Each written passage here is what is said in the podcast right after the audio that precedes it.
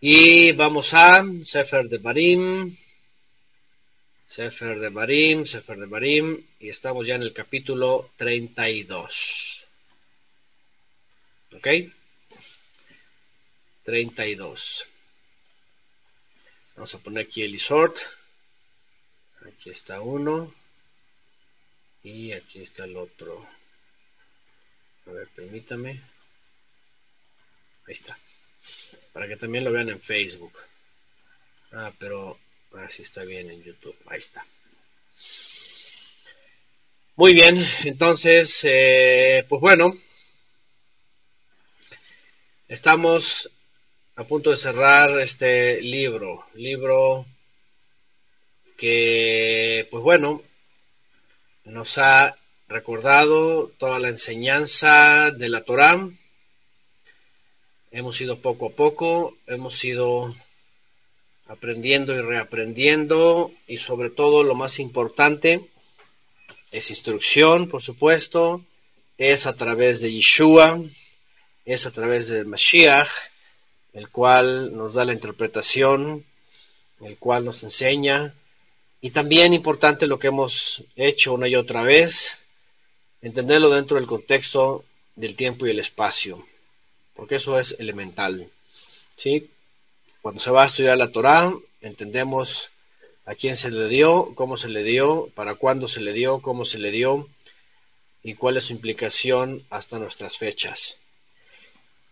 Y bueno, eh, la parte que nos corresponde hoy tiene que ver justamente con eso también, porque la clase pasada, que fue antes de Shavuot, que concluimos el capítulo 31, después de las condiciones de la restauración y después de, en el capítulo 31, recordarles cosas importantes a los israelitas, eh, ya les estaba anticipando, aunque están reconociendo el Eterno, están elogiando el Todopoderoso, de que hizo milagros, eh, de los ministros, de Yehoshua también, llamando a Yehoshua para cumplir el papel de Moshe, etcétera.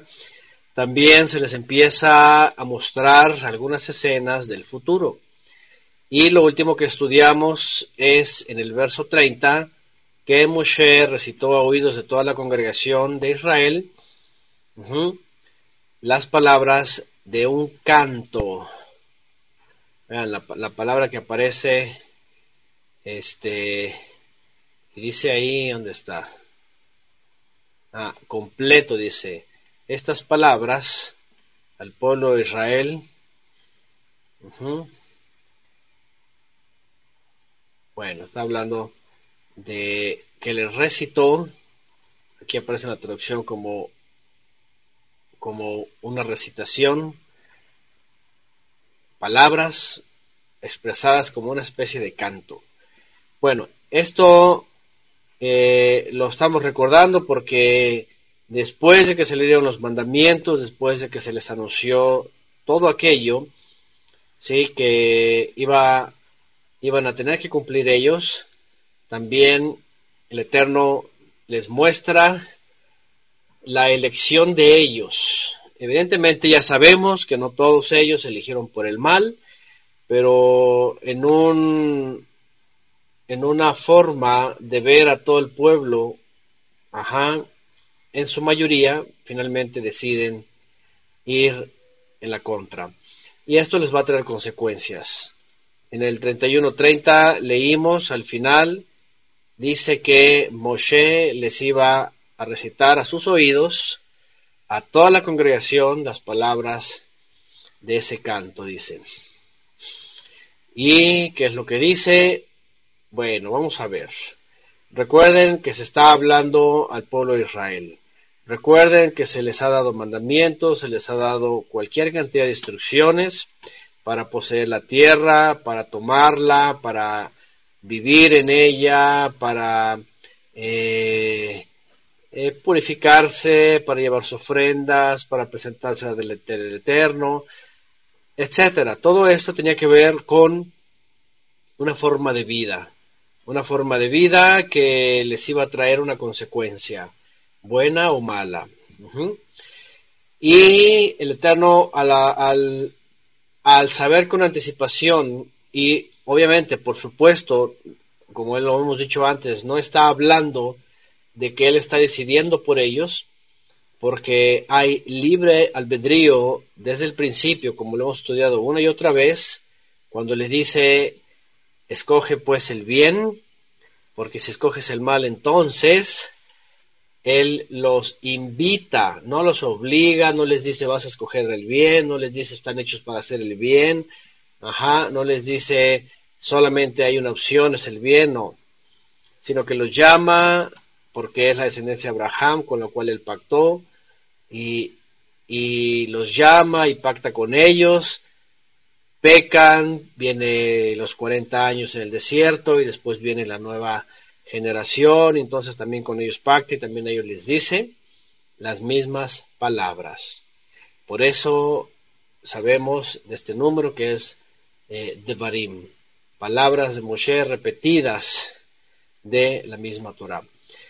Y es muy interesante porque se los va a dejar a forma de canto, a forma de recuerdo, a forma de un memorial que va a estar ahí y que estuvo ahí desde entonces por todas las generaciones. Lo más interesante es de que estando ahí, que ni siquiera quedó como algo en lo que tenían ellos que prestar atención. Todavía, digamos, bueno, y es que también es algo que el pueblo de Israel tenía que ser diligente en ellos. ¿Sí? Este, ¿cuántos de ustedes son, son, eh, cómo podríamos decir, cuántos de ustedes son demasiado fáciles o demasiado diestros para el estudio de la Torá y poderla retener y poderla aprender y vivir con una sola exposición. Esto ciertamente es algo que tenemos que reconocer. Cualquiera de nosotros que hubiésemos estado en ese lugar y que hubiésemos escuchado las palabras de la Torá y la repetición de la Torá, después de tantos años, una sola vez, ciertamente no iba a ser lo mismo. Por un lado, sabemos que la humanidad caída ya tiene conflictos. Por otro lado, sabemos que con todos esos conflictos el ser humano no tiene las mejores intenciones de obedecer al Creador, ¿cierto? Entonces, cuando llegamos a estas circunstancias, lo que se trata delante de las cosas que se tratan delante del creador, al final de cuentas, pues no todos responden. No todos responden. Piensen por un momento, si hubiésemos estado allá en aquella época, supongamos que éramos los hijos de aquellos que no pasaron, supongamos que, no sé, estábamos entre los 15 años, después de 40 años, 65 años y se repiten las palabras de esa Torah. La pregunta es, ¿cuánta capacidad para poder retener y para poder llegar a cumplir? De entrada, si se quiere, hay, podríamos decir, eh, una buena posibilidad. Pero ¿qué pasó con el pueblo de Israel cuando entra la tierra prometida y Yehoshua les reparte la tierra? ¿Se acuerdan qué es lo que pasa? que el pueblo de Israel empieza a este, ocuparse de sus cosas, a ocuparse eh, no solo de la conquista, sino además a empezarse a ocupar eh, en una vida pues completamente laica, ¿cierto? Una vida completamente laica, es decir, una vida que aunque estaba ahí el santuario, aunque estaba la comunión delante del Eterno, aunque ellos podían llevar, bueno, que quisieran eh, sus, sus korbanot, todo parece ser que ellos se dedicaron solamente a lo suyo. Dice la escritura, y como lo dice en otras ocasiones, solamente a su bienestar, a edificar grandes casas, a edificar murallas, a, lo suyo solamente. Y aquí es donde viene el conflicto. Porque una vez que pasa eso, ¿qué es lo que ocurre? ¿Qué es lo que ocurre cuando viene a enfriarse, ¿verdad? Esta, o cuando viene a apagarse esta llama. ¿Qué es lo que está pasando? Que lo que empieza a ocurrir es de que empieza a debilitarse eh, el ser espiritual.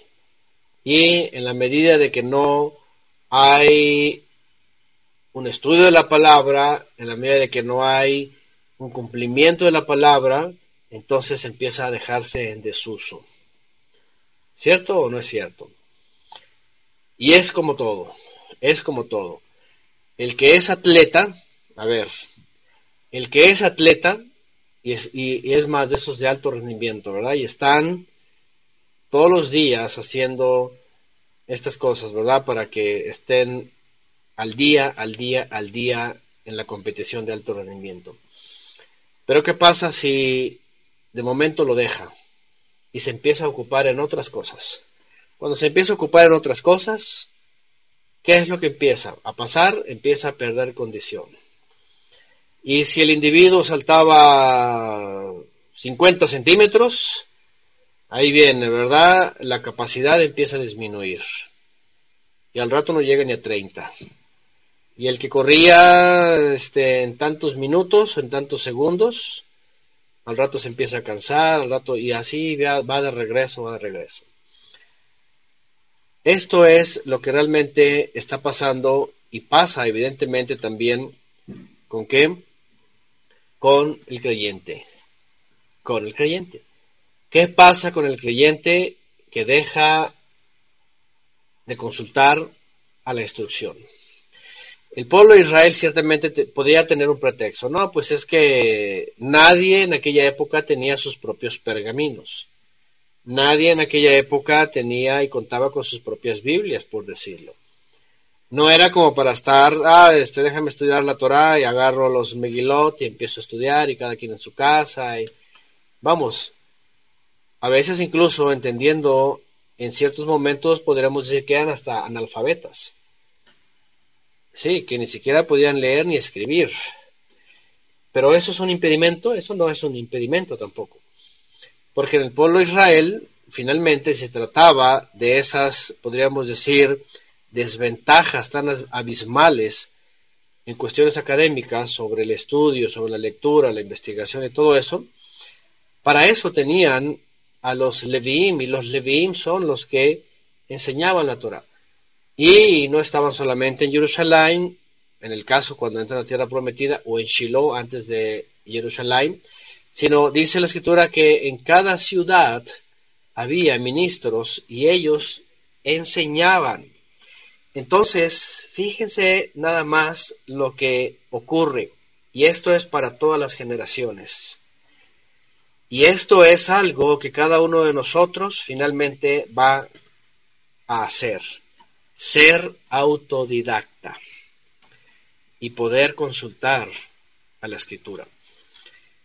Lo que estoy diciendo es esto, el Eterno conoce al ser humano, no solamente a Israel, conoce al ser humano. Vamos a leer una serie de expresiones que son un canto recitado con toda la profecía del pueblo de Israel desde ahí, desde el Éxodo hasta el Mesías, hasta el Redentor. Y qué interesante porque vienen cosas como y te olvidarás.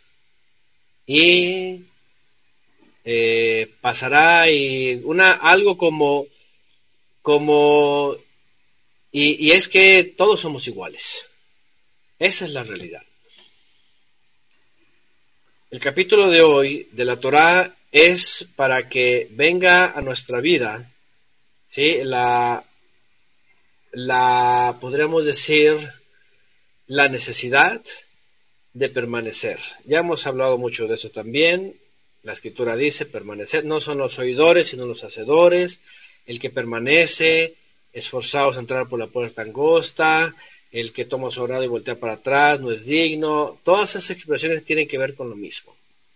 Tienen que ver con lo mismo. Presten oídos cielos y hablaré. Oye, oh tierra, los dichos de mi boca.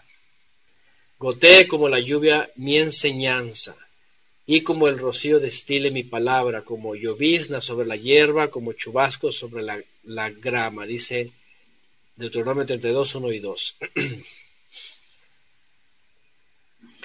A Josué, por cierto, gracias Gabriela García, se le dice en Josué 1, 8, medita día y noche el libro de esta Torah, teniéndolo siempre en tus labios, si obras en todo conforme a lo que se prescribe en él, prosperarás y tendrás éxito en todo cuanto emprendas. ¿Se dan cuenta? Otra vez, el, el profesionista, llámenle el nombre que sea de la profesión, definitivamente está rodeado de libros, está embulado de libros. ¿Sí o no? A veces es, a veces es bien vergonzoso ¿sí? saber de gente que para el mundo se lee todos los libros habidos y por haber de su área, y tú le dices, a ver, ¿y has leído todos los libros y las cartas de la Biblia? Y no las han leído. Es más, no solo, y bueno, ya sería pedir mucho, no solo no leído, sino ni siquiera estudiado. ¿Eh? Ahorita aquí en México está el asunto de las elecciones, ya saben, y están los estos individuos, ¿verdad? Peleando, los curules y políticos y de todo, participantes y no participantes. Y ahorita está la jactancia de los de los supuestos buenos políticos, bien preparados, bien estudiados, con un montón de libros leídos. Y muchos pues jactándose, muchos de que no, pues que saben esto, que saben lo otro, que saben muchas cosas. Y compitiendo, y, sobre todo compitiendo porque el actual presidente, aquella vez antes de que fuese presidente y le preguntaron sobre libros, eh, fue la cosa más ridícula que todo el mundo escuchó sobre lo que lee y lo que no lee. Que por cierto citó la Biblia y yo, a mí me hubiera me gustaba preguntar, ok, está bien que leas la Biblia, pero ¿qué has leído de la Biblia? Porque a veces gente como dice, es un salmo, lo leí no sé qué en Mateo y no tiene nada que ver salmos con Mateo. ¿Me entienden? Estoy tratando de que vayamos al asunto que tiene que ver con el capítulo 32. Es el ser humano el que después de que ha recibido todo se olvida de seguirse entrenando, se olvida de seguirse fortaleciendo, se olvida de continuar. Acabamos de celebrar recientemente Pesach, Bikurim, Matzot, Shavuot y estamos todos al tope, estamos alegres, estamos gozosos, estamos llenos estamos cantando, gozándonos, pero de aquí hasta Yom Teruah y Yom Kippurim y Sukkot hay un tiempo bastante espacioso y, y no solo eso, han pasado años y qué pasa con cada uno de nosotros. Somos como, como qué, como, por ejemplo, si pensáramos en una pequeña llama de fuego,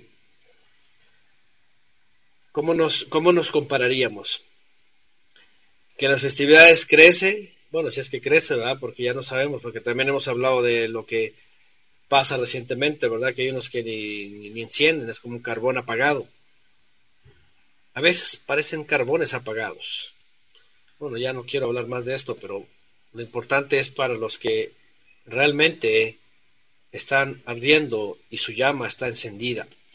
Pero no es de que de pronto sube la flama y de pronto baja, y luego casi apaga, y luego otra para arriba, y luego otras para abajo, y no se trata de ánimo, se trata de la comunión delante del Padre, el conocimiento de su palabra y la observancia de ella.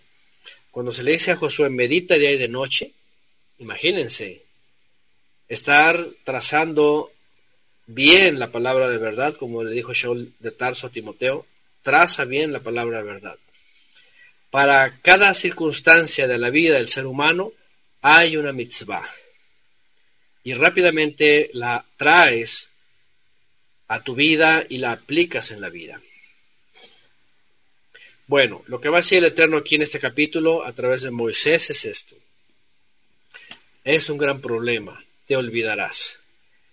Ya sabemos que para ellos, pues era la característica de un corazón de piedra que no pudo ser grabado.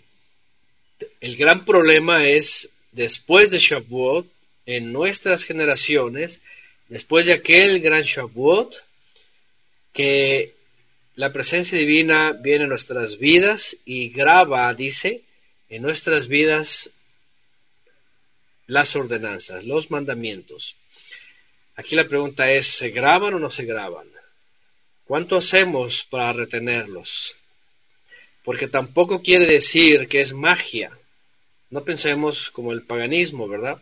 No pensemos, vean, y esto es muy importante, no somos robots, no somos ordenadores, no somos discos duros necesariamente, no somos este, máquinas, porque a veces hacemos esta alusión, decimos, vino la presencia y Él dice, pondré en tu mente, en tu corazón mis mandamientos, pero no es así como que, ah, ya vino a mí y ya me sé toda la Torah. la pregunta es, ¿quién sabe toda la Torah así?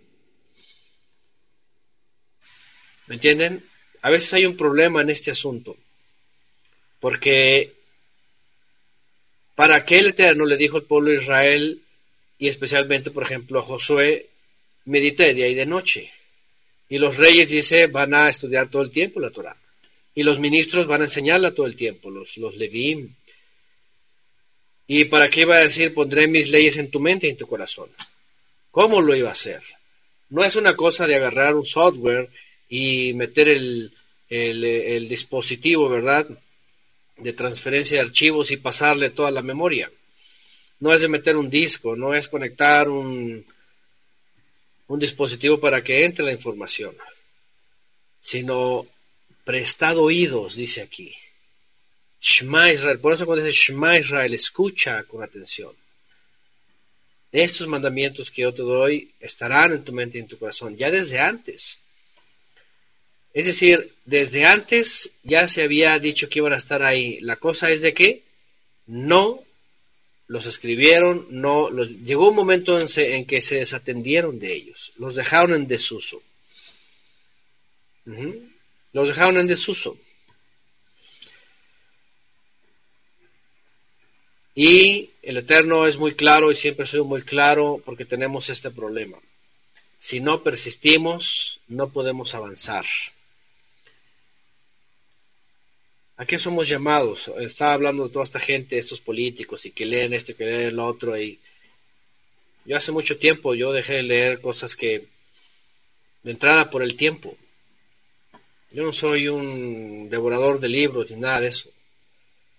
En su tiempo, según la necesidad y sobre todo en el estudio y historia, sobre todo historia y acontecimientos, pero, pero para anclarlos a la Biblia, a la historia profética. Pero un creyente, un creyente no solo debe de leer la Biblia.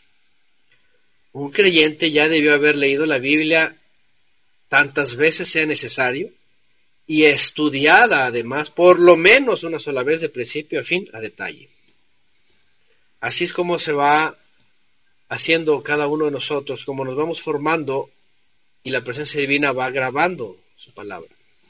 Porque ¿qué va a grabar si nadie lee nada? Imagínense, es, como todo.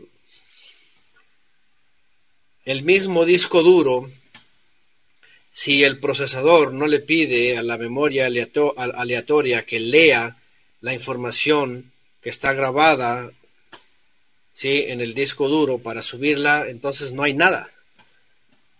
Cuando el equipo le das la instrucción, entonces va a buscar el disco duro en el sector y en el donde sea, en el, eh, en el sector sobre todo, ¿verdad? La información y la sube memoria, entonces ahí la tiene. ¿Qué es lo que pasa con la presencia divina de nosotros? Porque recientemente terminamos Shavuot, decimos, ¿y ahora qué sigue? Lo que sigue es que en el momento que leamos la palabra de verdad, esa save, se guarde, se salve, ¿verdad? Como en los sistemas aquí, salvar. Y entonces, ahí es cuando no se escribe, o no la escribo yo como lo hacen los académicos, sino la escribe el Padre en mi vida. y entonces es cuando viene a la meditación y viene a la vida diaria. Fíjense, está un texto que vamos a citar también más adelante de Shaul de Tarso a Timoteo, 1 Timoteo 4:13. Entre tanto que llego, ocúpate en la lectura de las escrituras, la exhortación y la enseñanza. Por ejemplo, ya lo veremos más adelante, pero el consejo es ocúpate en la lectura y no crean que se la pasaba leyendo a Pitágoras y bueno, más bien a Sócrates y a todos esos filósofos, ¿verdad? Bueno, yo no sé ni cuándo fue uno y el otro, pero muchos fueron antes del Mesías. Y es que Vean, en aquella época también había mucha literatura, mucha filosofía, filosofía romana, filosofía griega, filosofía de todos lados. Pero yo me imagino, por ejemplo, a Timoteo, alejado de todos los ambientes del mundo, entre tanto que se ocupaba de lo importante, por supuesto. Había todo el mundo alrededor y era algo como tercer, cuarto lugar para la vida de un creyente. Pero lo primero, por supuesto, era ocuparse en la lectura, en el estudio, en el conocimiento de la palabra. ¿Para qué? Para que en el momento que se leyera, hagan de cuenta que la escritura es el, el disco duro. Y nuestra vista o nuestro oído es el lector, que cuando lo sube a la memoria, a nuestra meditación, a nuestro pensamiento, entonces el Padre lo graba en la mente y el corazón. Es la gran diferencia, porque una cosa es citar la escritura y otra cosa es aplicarla según la presencia divina en nosotros. Bueno, todo esto para ver que el Padre sabía que el pueblo de Israel iba a dejar en desuso esta importancia. ¿De qué? De seguir aplicando la escritura, de, seguir, de permanecer, de seguir constantes. Y en el momento que se iba a olvidar, vienen todas las consecuencias. Y sí, ya sabemos todo esto, lo vivió Israel, pasó tanto tiempo hasta que necesitó del Redentor, pero déjenme decirles que también es para nuestra vida.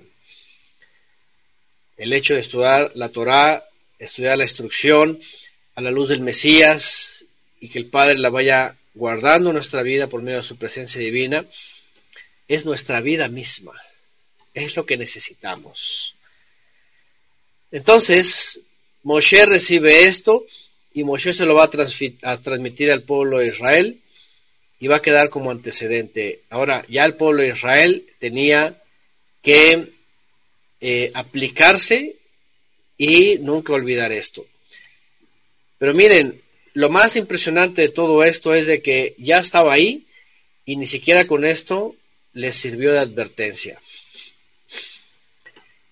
Es impresionante, poco no. Es como si recibiéramos eh, igual un escrito, y nos dijera, mira, este, tu vida y, y bueno, hagan de cuenta, pues es lo mismo. Miren, apenas estaba pensando, pero digo, es que es lo mismo.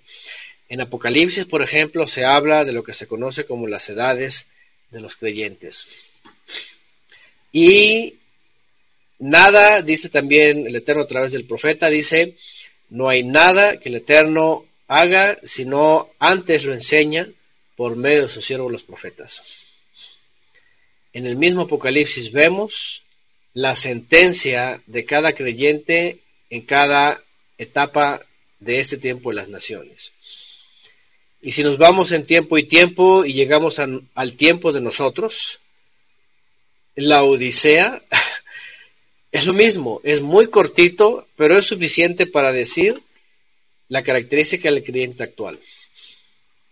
¿Y cuál es la conclusión de esa parte de Apocalipsis en el mensaje de la Odisea? Más te vale que seas frío o caliente, porque si eres tibio, te voy a vomitar de mi boca. Así de sencillo. Así de sencillo. Muy escueto, pero muy claro y específico. Porque en el capítulo 32 nos vamos a encontrar con un capítulo muy largo. Bueno, en total 52 versos, pero del canto, bastante como para que se quedara en la memoria de los israelitas y dijeran, ¿saben qué? No tenemos que olvidarnos de esto. Porque aquí ya está un canto. De hecho, Moshe no juzga al pueblo como, como, como parece que es, eh, sino que es la palabra la que juzga al pueblo. El mismo Mesías, Yeshua, cuando vino, ¿qué es lo que dijo? Dice, yo no vine a condenar al mundo, sino a salvar al mundo. Dice, es la palabra que ya he hablado, que por cierto no era palabra de él, era palabra del Padre hablando en él, todos ya sabemos esto, Yeshua no era soberano, Yeshua no habla por su cuenta, Yeshua no es autónomo, no es independiente, es el mensajero del Todopoderoso, el mensajero de su faz que viene y que dice, las palabras que yo hablo no son mías, son del Padre que me las dio, yo hago y digo lo que Él quiere. Y cuando Él dice, porque yo no he venido a juzgar al mundo, yo he venido a salvar al mundo, pero la palabra que yo he hablado, esa es la que condena al mundo. No él, sino la palabra. Y aquí está lo mismo. La palabra, la Torah para el pueblo de Israel, porque Moisés no los condenó, sino que era la palabra la que los estaba condenando, si ellos no hacían conforme al pacto que ya habían firmado. Entonces ellos mismos en realidad se iban a condenar a sí mismos. Apocalipsis 3:16, gracias Mario Leal, es lo que está diciendo.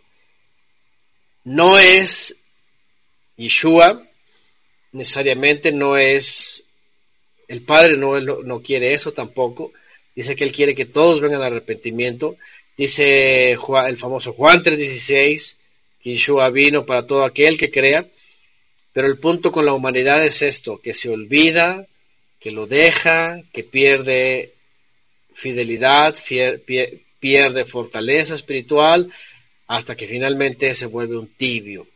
Apocalipsis 3:16 aquí pone, por cuanto eres tibio y no caliente ni frío, estoy por vomitarte de mi boca. Eso le pasó al pueblo de Israel sencillo, fueron vomitados. Así dice, dice que la tierra los vomitó y el Padre los rechazó y escondió de ellos su faz, el ángel mensajero de su faz. Bueno, vean todo lo que dice este canto. Presten oídos cielos y hablaré. Oye, oh tierra, los dichos de mi boca.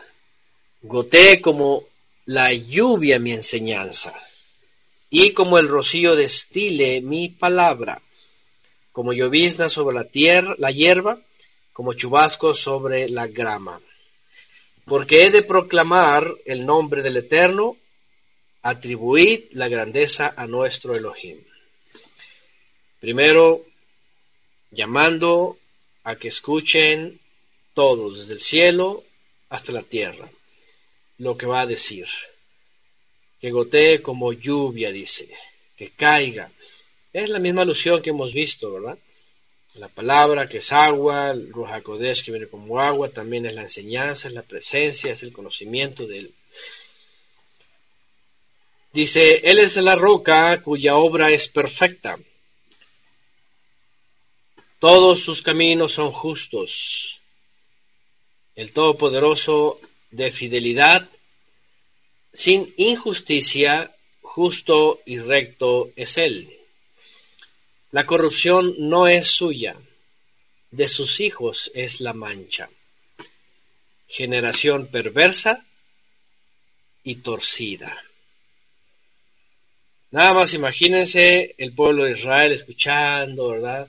Presten oídos, voy a hablar, mi enseñanza como la lluvia, proclamar al Eterno, atribúyele grandeza, le la roca, oh, muy bien. Aquí es como para, como para despedazar el, el sentimentalismo y el emocionalismo, ¿verdad? Su obra es perfecta, sus caminos justos, fidelidad, y luego, la corrupción no es de él, es de sus hijos, generación perversa y torcida. Imagínense nada más.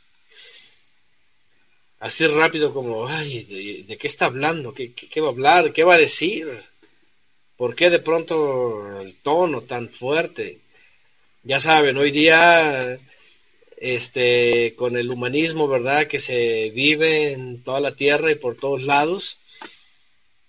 No, no le puedes decir algo a las personas porque luego, luego, ay, ¿qué te sientes? Y que tú eres, y qué, qué te sientes, y por qué, y, deja cada quien, y ya sabes, la gente siempre diciendo, tú, tú lo tuyo, yo lo mío, y cada quien, y Dios conoce los corazones, y hasta la cristiandad.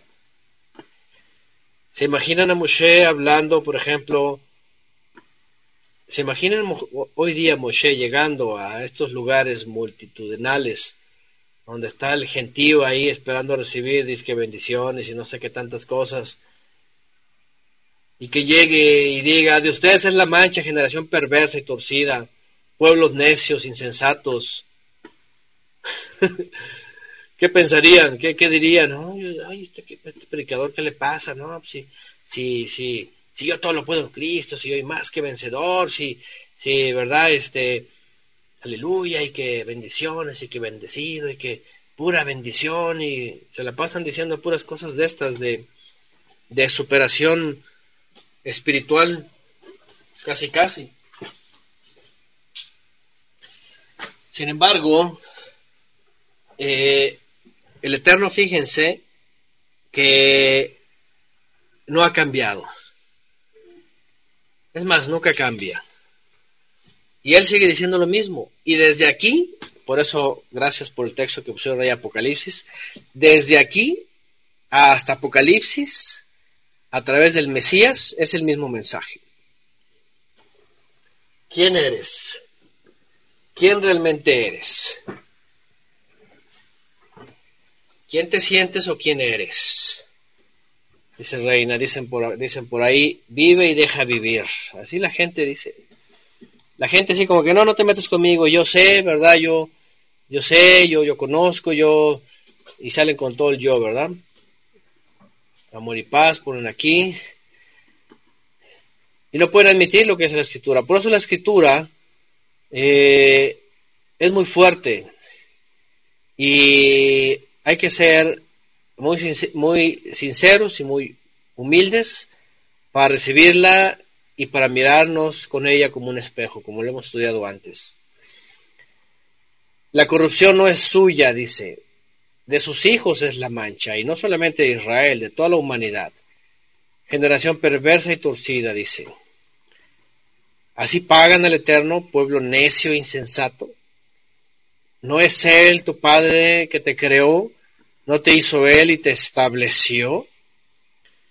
Recuerda los días de antaño, considera los años, generación por generación. Pregunta a tu Padre y te va a declarar a tus ancianos y te lo dirán.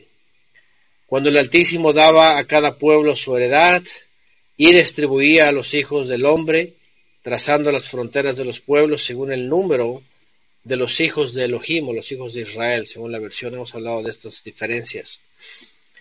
Bueno, estaba hablando desde el principio, de a partir de Adán, de Noé y sus hijos, cómo se dividieron después de después de la confusión de Babel, cómo se empezaron a hacer naciones, se empezaron a distribuir, ¿se acuerdan? En la época todavía vivía Noah, uno de sus descendientes dice que fue repartida la tierra. A cada pueblo, a cada nación se le dio su heredad. Y dice, porque la porción del Eterno es su pueblo, Jacob es el cordel de su heredad. Hablando de Amsegulá, ¿verdad? El pueblo de su propiedad. Pero dice, pregunta a los antiguos, desde antaño, vean, desde lo más antiguo, desde el principio. Y aquí no se está yendo solamente Abraham, Isaac y Jacob, se está yendo antes. Cómo desde antes ya estaban formadas las naciones, cómo ya había entre los pueblos estas diferencias y cómo el Eterno separa a la ascendencia de Abraham como pueblo de su propiedad. Dice la porción del Eterno de su pueblo, Jacob es el cordel de su heredad. Lo halló en una tierra desértica, en el, yerno, en el yermo, con aullidos de desolación, lo envuelve y lo sustenta, lo protege como a la niña de sus ojos. Como el águila incita a su nidada revoloteando sobre sus aguiluchos, extiende sus alas, lo recoge y lo carga sobre sus plumas remeras. El Eterno solo lo condujo, con él no hubo Dios extraño. Lo hizo cabalgar en sus montañas, lo alimentó con los frutos de sus campos, le dio a chupar miel de la peña y el aceite del duro pedernal. Cuajada de vacas y leche de ovejas, grosura de corderos y carneros, ganado de bazán y machos cabríos, la flor de la harina del trigo, y bebió la sangre fermentada de la uva. Todo esto relacionado a desde que lo sacó de Egipto y los llevó por el desierto y estuvieron desolados, estuvieron acongojados, estuvieron padeciendo, los protegió, dice, aún así los amó, aunque eran como un novillo indómito, dice, como un hijo pequeño, descarriado, dice, lo amó, lo guardó, lo guió, lo llevó como el águila dice a sus polluelos. El Eterno solo lo condujo, dice, con él no hubo Dios extraño. Lo hizo cabalgar sobre sus montañas, lo alimentó en los campos, le dio a chupar miel de la peña, el aceite del duro pedernal, todo esto mientras salían y mientras llegaban a la tierra y mientras, mientras se posaban ahí, porque ya cuando habla aquí lo alimentó con los frutos de sus campos, le dio a chupar la miel de la peña, el aceite del duro pedernal, en el proceso. Cuajada de vacas y leche de ovejas. Todo lo que tiene que ver con la delicia de la tierra. Y bueno, yo sé que algunos van a decir, ¿qué? ¿Cómo que leche? ¿Cómo que la cuajada de las vacas y la grosura, ya saben, pero hay una onda aquí, ¿verdad? De que el, de que las verduras y que no sé qué, no sé cuánto, y que ya está creyentes creyéndole, ¿verdad? Un montón de gente que, que la leche, que no sé cuánto, que los lácteos y que... Y no saben ni, ni, ni... ¿Por qué? Porque nunca han leído la Biblia, porque no saben que el pueblo, y no solamente el pueblo de Israel, sino el Eterno dio todos estos recursos para el ser humano porque hay otro escándalo, ¿verdad? De que la leche, que no sé qué, y que por aquí, por allá, y bueno. Hasta los malajim comieron mantequilla. Y aparte, ¿verdad? Mezclada con la carne, ya saben, el asunto de la tradición judía. Pero bueno, todas estas hablando, estas expresiones hablando de todo el placer del paladar, por decirlo. Es decir, cómo el Eterno los consintió cómo el Eterno les dio lo mejor, les hizo disfrutar, hasta el paladar. Les dio la tierra, les dio porción, les, les amplió sus territorios, les dio paz también, les dio seguridad también, y todo les daba hasta que, ¿qué? Hasta que se confiaron demasiado. Ya hemos hablado de esto antes, dice en el 15, pero engordó Yeshurun y tiró coces.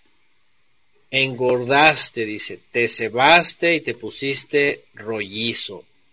Y abandonó a Elohim que lo había hecho, menospreció la roca de su salvación. Ya hemos estudiado esto antes, ya hemos hablado de este otro nombre que se le da a Israel, que es en su estatus más elevado, pero que se excede tanto que se confió. Que se confió, se confió y creyó que no pasaba nada y creyó que todo estaba bien y creyó que aún con todo eso el Eterno lo iba a qué? A perdonar. Ese es el sinónimo de lo que hoy llaman y otra vez, fíjense que en la escritura no hay nada nuevo debajo del cielo. Qué interesante. Esto es muy semejante al asunto de la gracia. La gracia barata.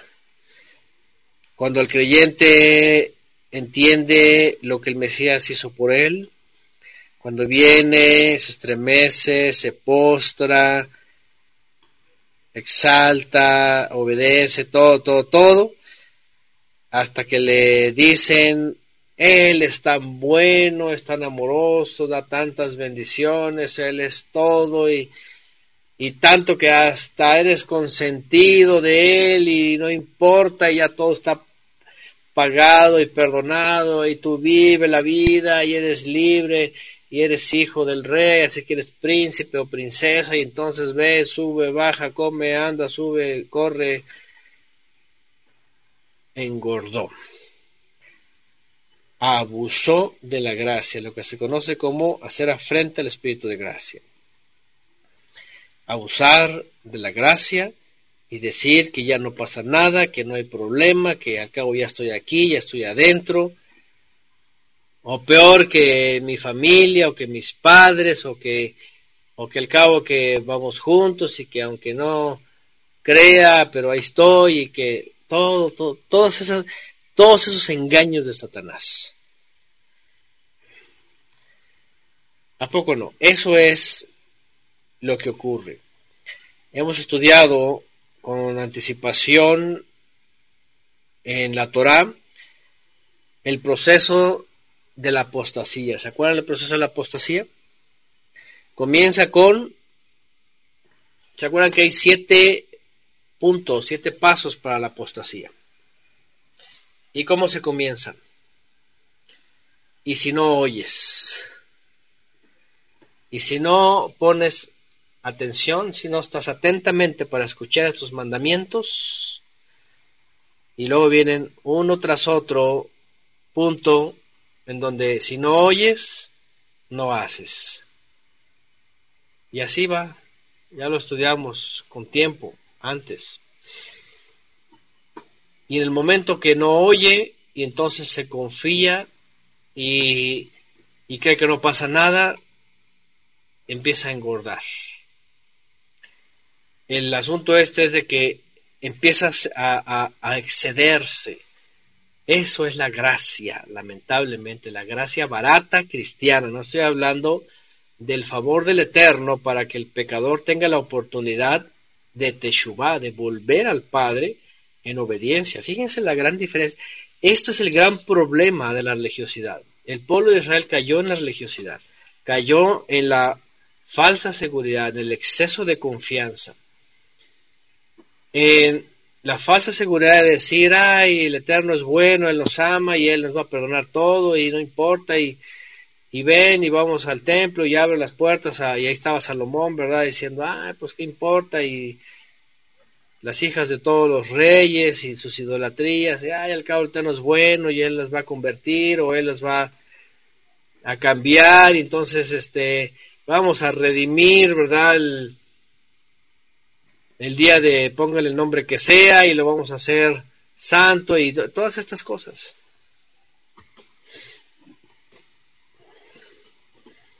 Aquí están poniendo en Mías 9:29, dice, los amonestaste para que volvieran a tu instrucción, pero ellos obraron con soberbia y no escucharon tus mandamientos, sino que pecaron contra tus ordenanzas.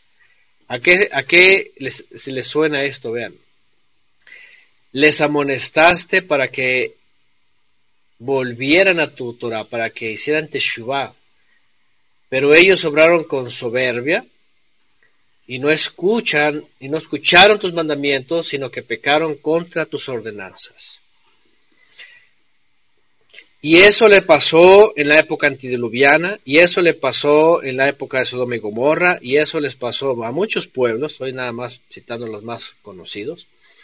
Y eso les pasó a los cananeos, y eso les pasó otra vez después a los israelitas, y eso les fue pasando a los pueblos, y eso le pasó a Israel en tal generación, en tal generación, en todas las generaciones, y eso pasó en el primer siglo, y eso pasó en los siguientes siglos, y eso está pasando ahora mismo. Bien dice hermano Oscar Casterjón, y no es por insistir, ¿verdad?, en, en la gente, pero es el sistema este teológico que todos conocemos,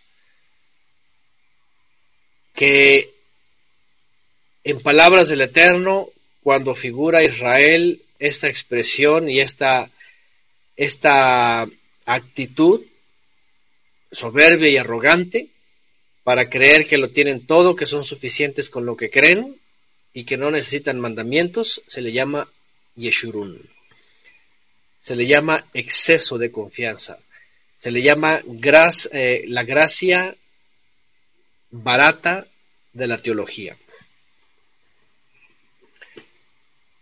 Que si tú les dices, oye, mira, el Eterno quiere que volvamos a su instrucción, a sus mandamientos, son buenos y, y es la palabra de y, salen con ah que yo sé que, que vas a enseñar tú a mí que yo tengo tanto tiempo y que yo soy esto que yo soy el otro y que diplomado y quién sabe qué y que yo soy el ah, ahora hasta los sugieres son importantes.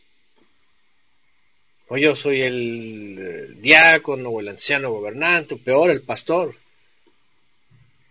Imagínate nada más la locura que ellos piensan no porque te acercas a ese tipo de sistemas, como en la época de los reyes, y viene el profeta y le dicen, oyes, tienes que volver al Todopoderoso, ya basta de tanto, ya basta de tanto espilfarro, basta de tanta liviandad con la palabra, pues mucha palabra y mucha palabra, pero es mucha soberbia y mucha jactancia. Y no, hombre, no les dices eso porque, no, hombre, ¿y quién eres tú? ¿Y qué te pasa? ¿Y quién te crees? Y yo soy el superapóstol y... ¿Qué me vas a venir a enseñar a mí si yo enseño y la palabra y el evangelio y cuál? Y es pura teología, y es pura filosofía, y es pura teosofía. ¿Mm? Oseas 13:6, pero en sus pastizales se saciaron y una vez repleto se engrosó su corazón y se olvidaron de mí. Esta es la condición del ser humano, por eso no solamente es Israel, desde antes hasta ahora,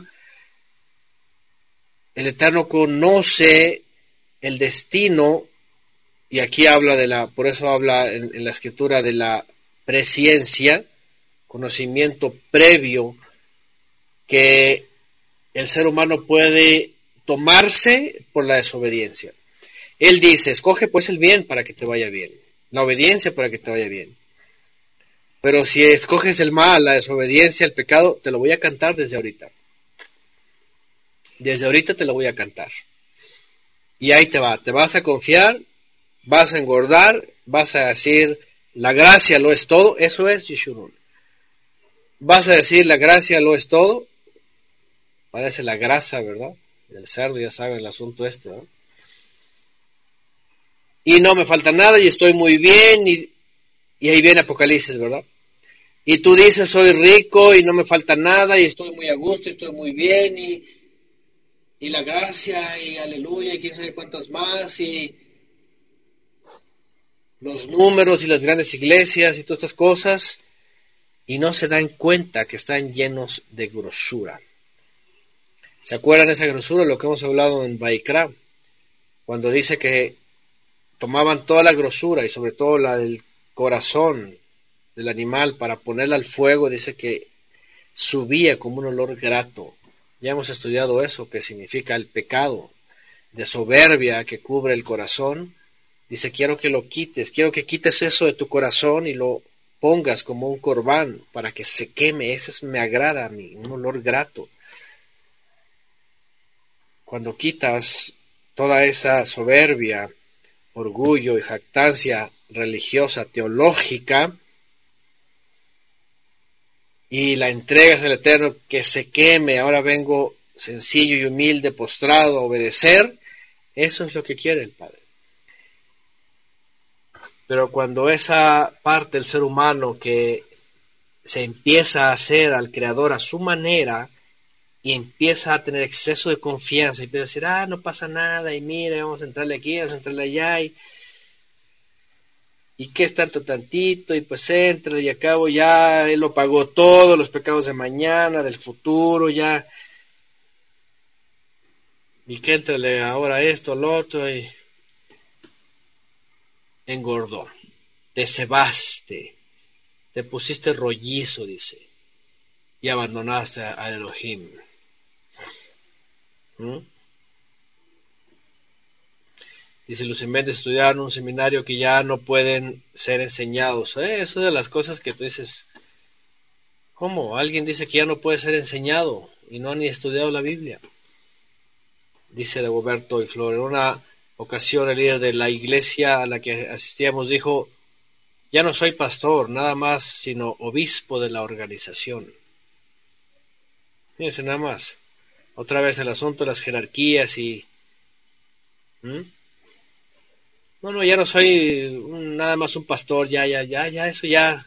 Ahora soy obispo de la organización.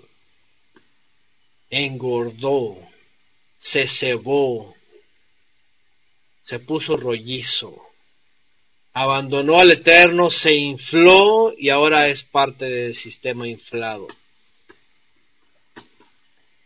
¿Se acuerdan de esa parábola, verdad? De esos dos hombres, el religioso, oh, yo hago esto, yo ayuno, yo oro, yo subo, yo bajo, yo doy, yo estoy en este puesto. Ya estaba el pobre hombre pecador, perdóname, yo no soy, no soy digno de ti, mía es la culpa. ¿Qué es lo que quiere el Eterno? Isaías 66, ¿se acuerdan? Dice el que teme mi palabra, el humilde, el humillado delante de mí. Esto es lo que el Eterno nos está diciendo. ¿Por qué? Porque esto trae como consecuencia que, y más para el creyente, más para el que ya sabe, más para el que está entendido de Mashiach, y llega un estatus de la gracia barata y todo este sistema y este engordadero allá de porque esa es, un, es, es una expresión pues muy ofensiva, ¿no? Muy ofensiva. El corderito, el chivito, pues lo pastas y come. Y es una delicia el animal. Pero cuando dice pasa a otro término y engorda, se ceba, se pone rollizo y ya está hablando de un cerdo. Te excediste, te confiaste, ya estás excedido, ya es tibio. Menospreciaste la roca de tu salvación. Dice, lo provocaron a celos con extraños, lo provocaron a ira con abominaciones. Sacrificaron a los demonios y no al Todopoderoso, a dioses que no habían conocido, a nuevos a nuevos recién llegados que vuestros padres no temieron. Y podíamos citar cualquier cantidad de textos de la Biblia, desde el becerro de oro hasta todas las abominaciones de los reyes después de después de Shlomo, por supuesto, de Salomón, con Vean, celos con extraños, dioses, imágenes de fundición, etc. Ira con abominaciones, peores, cualquier cantidad de abominaciones, tanto que hasta sacrificar a sus hijos, sacrificar a los demonios y no al Todopoderoso, a dioses que no habían conocido, nuevos y recién llegados que los antepasados no conocieron. ¿Se dan cuenta el impacto de lo que representa para el día de hoy? Todo este sistema que es llamado de las naciones para santificarse, siguen provocando el Eterno a celos con extraños. Sí, lo vivió Israel, estos para Israel lo vivieron, les pasó hasta que llegó el juicio y todo, pero acuérdense, todo es sombra de lo que ha de venir. Y en Apocalipsis, como hemos citado, en la, en la congregación de la Odisea, es la misma escena. ¿Mm? Extraños, dioses extraños. A ira con abominaciones. ¿Cuántas abominaciones? ¿Cuántas abominaciones vemos hoy día en estos sistemas que le atribuyen al Roa Hakodesh cada cosa loca que ustedes dicen no puede ser. Que el celular ungido, que la escoba ungida, que quién sabe qué ungido, que el espíritu de quién sabe qué, que llegó y que la pintura ungida, ya saben, la esa señora, ¿verdad? Que los billetes habla, cualquier cantidad de abominación, tú dices, ¿qué está pasando? Es esto. Porque sacrifican a los demonios. Eso es. Ya saben, vienen las Saturnalias y vienen todos estos días saturnales, ¿verdad? Con el tamuz, el sistema tamucero, dice Albert. ¿Y qué hacen? Sacrifican a los demonios. Claro, cada según su ocasión, ¿verdad? Llega la Saturnalia y todas las comilonas son por sacrificio, son comidas alusivas a ese asunto. Que la tamaliza, que quién sabe qué, que sacrificando a ídolos, cosas abominables, a los demonios, dice aquí. Y Shaul de Tarso lo dice bien claro, ¿verdad? Lo que, ¿qué dice Shaul de Tarso? Fíjense, es una cosa tremenda. Shaul de Tarso dice, lo que los gentiles sacrifican, ¿a quién lo sacrifica? A ver, esa es una respuesta tan fácil, pero tan contundente. Es más, si alguien lo puede poner, que lo ponga. Shaul de Tarso dice, lo que los gentiles sacrifican, dice a los demonios lo sacrifican.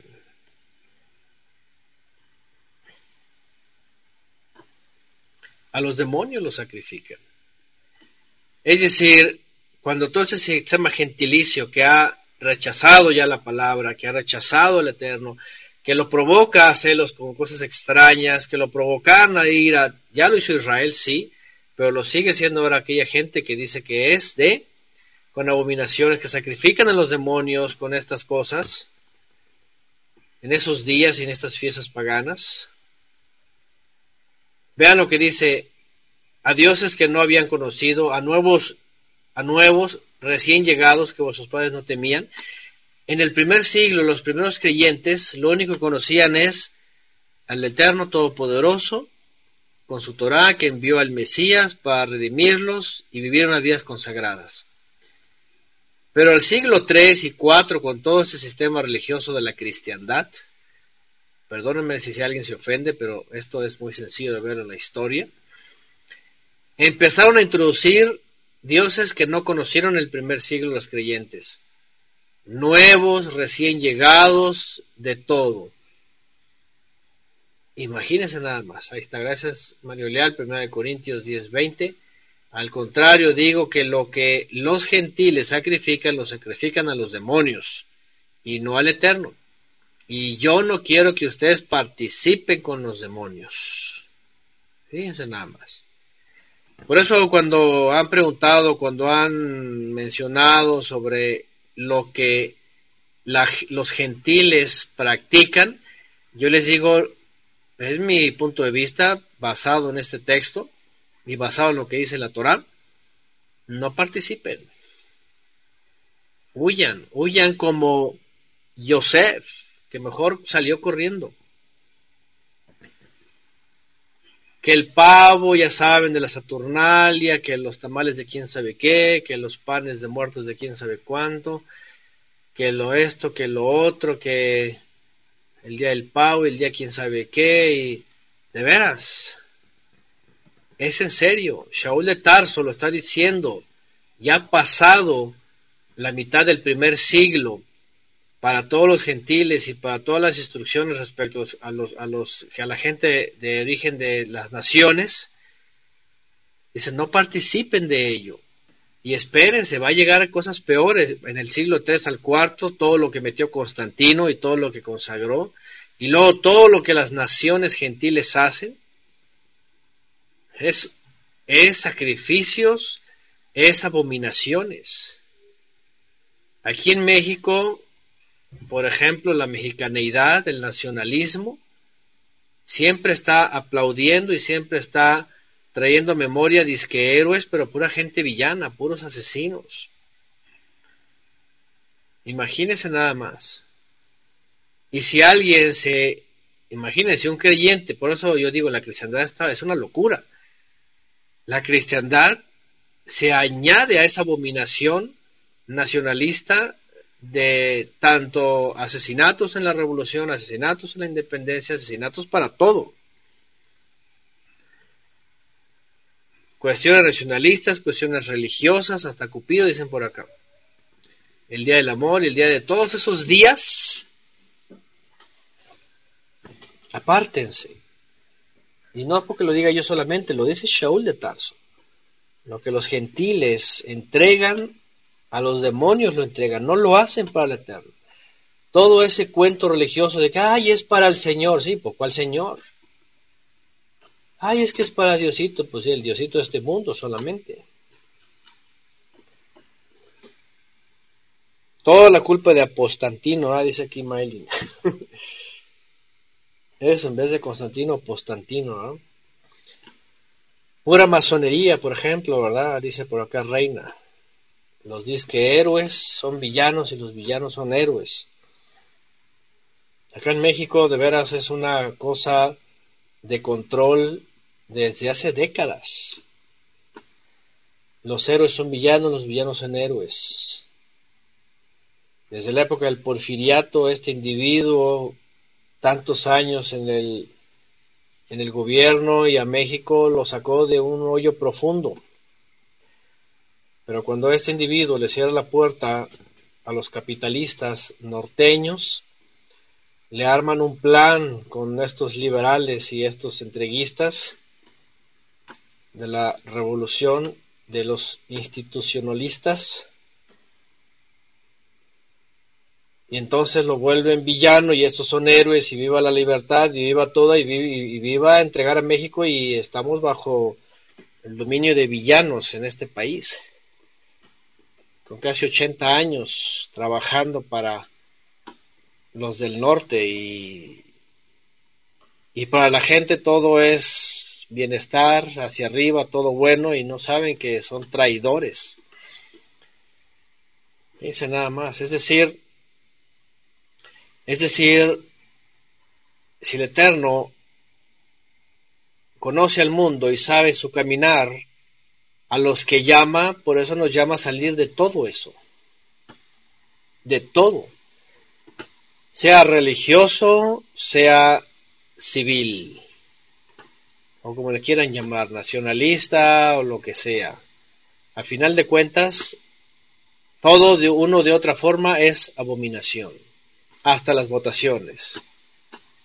Lo siento, si alguien está muy decidido es creyente, pues yo no sé cómo le va a hacer, pero nuestra ciudadanía no está aquí abajo, ni nada vamos a solucionar con emitir un voto para ninguno de los partidos, México partido, que a final de cuentas todos apoyan cierta abominación y cierto pecado. Que el mundo se las arregle. Están bajo, están bajo el poder del maligno cosas nuevas, dioses nuevos, situaciones nuevas. ¿Cuándo se iba a empezar a pensar en el primer siglo que iban a venir tantas cosas en tantos pueblos, en cada nación, algo? Es impresionante. De hecho, el Eterno le dice al pueblo de Israel por medio de los profetas. Fíjense, le dice por medio de los profetas. Le dice, y por medio de Jeremías, de hecho, le dice, ¿cómo es posible mi pueblo que conoce el Elohim verdadero me abandona? Ya ni los gentiles, dice, que tienen dioses falsos, dioses que no son Elohim, no los abandonan, y esos que son falsos, son bien fieles, son bien entregados. Pero mi pueblo que tiene el verdadero dice me abandona como si yo fuera el falso. Y así es, en la vida del creyente siempre va a estar amenazado por esta situación, sacrificando a lo externo, a lo que no es, guardando lo que no es. ya saben, todo ese sistema religioso, y perdónenme si se enojan o se molestan, lo que sea, que no, que la gracia, que el Evangelio, por la gracia barata mezclada con abominaciones del mundo, calendarios del mundo, días del mundo, días paganos, dioses paganos, Janus. Yo no sé a ustedes, pero a un servidor cuando supimos, por ejemplo, lo de Janus, Januari, Januari, Jano, Año Nuevo, Año Gregoriano Nuevo, primero de enero, primero de Jano, pues todo esto, no sé si alguien, si todos lo saben aquí, hemos estudiado mucho de eso, imagínense nada más. Una abominación diciendo feliz año nuevo el primero de enero, una abominación, es una asquerosidad, es una cosa repugnante, tibieza de lo más claro posible. Que cuando viene la presencia divina a nuestra mente sobre eso, a escribir un mandamiento, decimos, qué horripilante, ¿cómo es que pudimos estar haciendo eso? ¿Cómo es que pudimos estar haciendo eso? Por la ignorancia de no leer la Biblia. Ahí estaba en la Biblia, ahí está en la escritura. ¿Cuándo es el momento del principio de año para el creyente? Pero por ignorantes, por irresponsables, no lo hicimos. El Eterno nos siga perdonando de tantas de tantos hierros, errores, equivocaciones. Filipenses 3:20 pone Reina Peña, más nuestra ciudadanía está en los cielos, donde también esperamos al Salvador Yeshua, por supuesto, nada tenemos que hacer aquí. El gobernante no es el Mesías y, y la política no es buena nueva, dice así de simple. Jeremías 2.11, ¿acaso alguna nación ha cambiado sus dioses? Aunque ellos no son Elohim. Sin embargo, mi pueblo ha trocado su esplendor por lo que no aprovecha. Aquí Yerusha. Ese nada más. Hasta eso llega el desafío para el creyente y muchas veces la pregunta es saber, pero ¿por qué al creyente le pasa esto? ¿Por qué al creyente le pasa esto? Más bien, pues ¿por qué no? Si las naciones ya están metidas en el engaño, Satanás ahí ya no tiene nada que trabajar, ya están, ya están metidas en el engaño. Al que le falta engañar es al creyente y por eso trabaja mucho con el creyente, hasta llevarlo a esto, a la gracia barata y hasta es del, del despilfarro al, al exceso, de confianza. ¿Qué es esto, Yeshurun? ¿Mm? Agregan todavía. Jeremías 10.2 dice el Eterno, dice, el camino de las naciones no aprendáis, ni de las señales de los cielos os aterroricéis, aunque las naciones les tengan terror. Y sobre todo hemos hablado de esto, ¿verdad? Muchas naciones, mucha gente escandalizándose de todo. Al contrario, nosotros nos alegra lo que pasa porque se acerca la redención. Pero el creyente ni tiene que estar apanicado, como se dice, ni tampoco tiene que entregarse al mundo. Este sistema liviano de la cristiandad lamentablemente ha puesto a mucha gente en, en, el, en el pedestal de cómo va la nación, las naciones. Ah, ¿qué importa? Ah, mira, podemos ser luz. Ah, mira, este, así les vamos a llegar, y así esto, y así lo otro, y, y así, y así, y así, hasta caer en las abominaciones más terribles.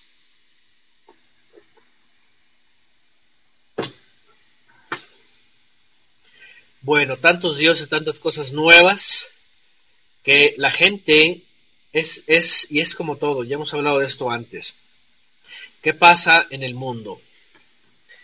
Cuando nacen los niños, bueno, nosotros nos tocó vivir seguramente así, nacemos y empezamos a crecer con cualquier cantidad de mentiras, ¿cierto o no es cierto?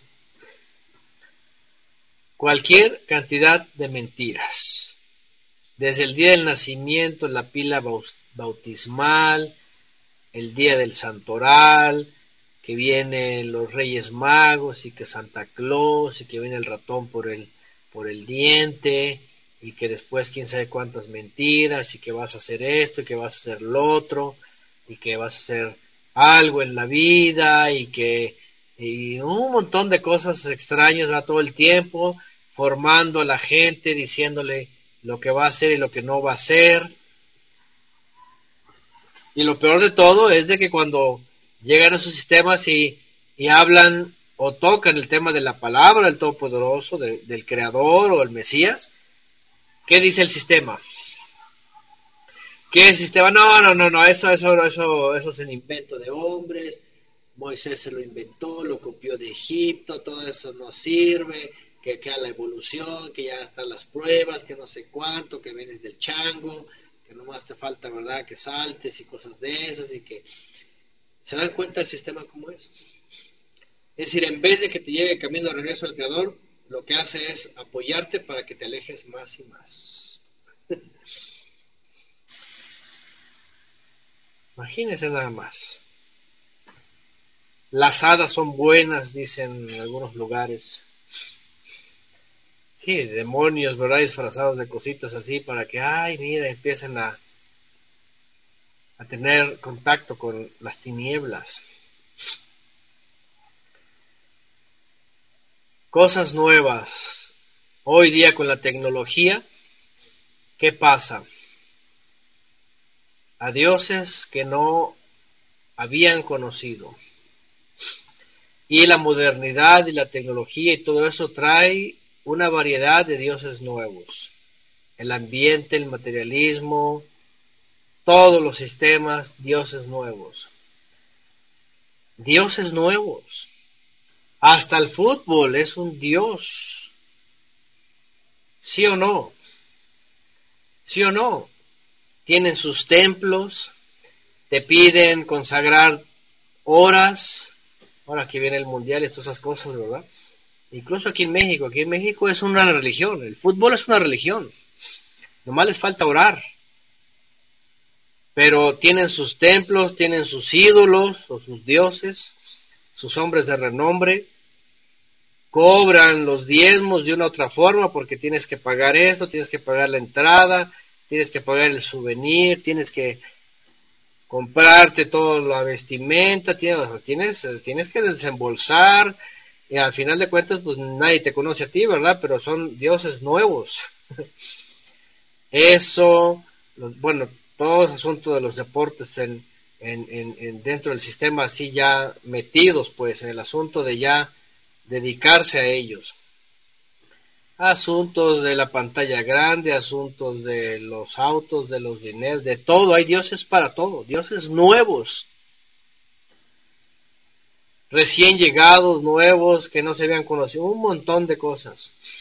La misma religión, sistemas nuevos y sistemas nuevos, y ahora son diositos chiquitos, los apostolobos y todas estas cosas, y ahí está la gente, ahí está, ahí está atrapada en esos lugares. Ese nada más. Pura idolatría. Dice por acá, Maradona tiene una Biblia con sus propios mandamientos. Ahí está la religión de Maradona, ¿verdad? La iglesia de Maradona.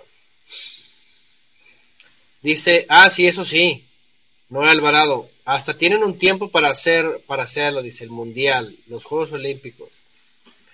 Es ridículo saber de creyentes, entre comillas, que no, no tengo tiempo para leer, para estudiar, es que estoy en el trabajo y esto y lo otro, las ocupaciones arriba, abajo, a un lado, al otro, y es difícil, es... Y viene el mundial, ah, ahí sí tienen tiempo, ¿verdad? Las Olimpiadas, ah, ahí sí tienen tiempo. El paseo, ahí sí tienen tiempo. La diversión, ahí sí tienen tiempo.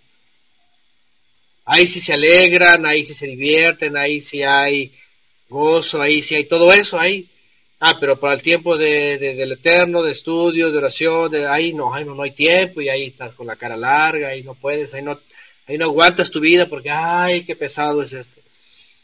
Ah, pero lo otro, ay, sí, ahí sí estás muy feliz. Teme, porque ese es el, ese es el primer paso para la apostasía.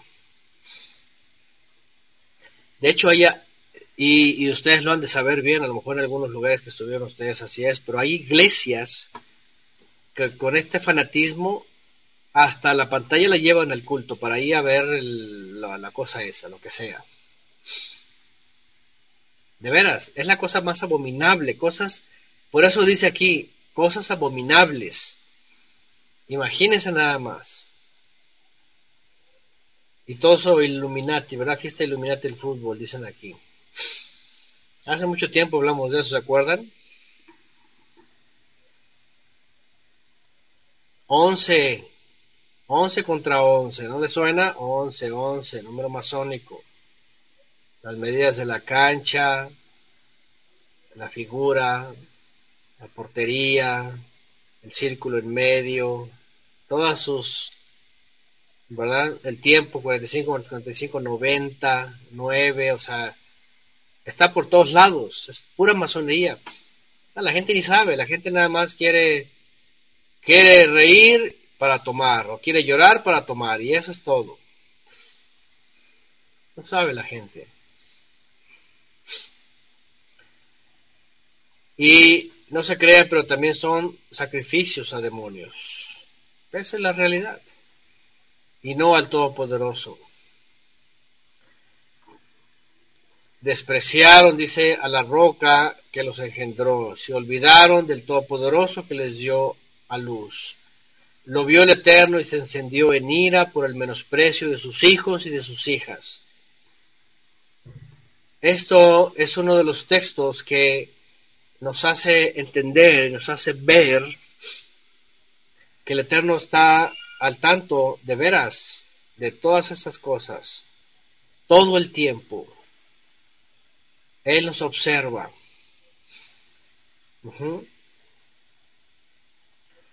Cuando hay un desprecio, cuando hay una indiferencia, cuando hay un olvido, cuidado, teme. Teme de veras. Y estoy hablando si de veras eres creyente, si de veras eres nacido de nuevo y estás siendo seducido por el enemigo. Porque miren, yo puedo decir esto, pero de veras, hay gente que puede escuchar esto y gente que no ha tenido ni siquiera ninguna experiencia y, y esto ni le va a hacer ningún efecto, ni le entra, ni le sale, ni nada. Eso ya, eso ya de plano ya, ya se es, eso ya es lo peor. Estoy hablando del que verdaderamente es Israel. Otra vez, como lo estudiamos recientemente, no los que, no los que van jalando, no los que están siendo arrastrados, no a los que obligan, no a los que traen. Eso no es. Aquí le habla a Israel. Si lo ve el Eterno, se va a encender en ira por el menosprecio de sus hijos y de sus hijas. Si lo ve el Eterno, se va a enojar. Pregunta, Pregunta.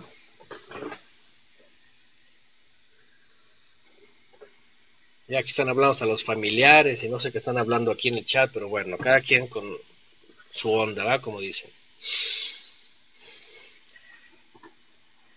Pero ahí va la pregunta. ¿El Eterno es puro amor? Que aunque te rebeles, te va a amar y te va a perdonar. Porque muchos leen aquí, no, va, mira, es que no, es el Dios malo, el Dios que se enoja, el Dios que se enciende de ira y rápidamente castiga y no, que el Nuevo Testamento, ah, es el Dios bueno, el perdonador, el puro amor, y nada más está brotando corazones de amor y de amor. Es la locura más grande. Es la locura más grande porque vamos al Brit Hadashah y ¿qué dice?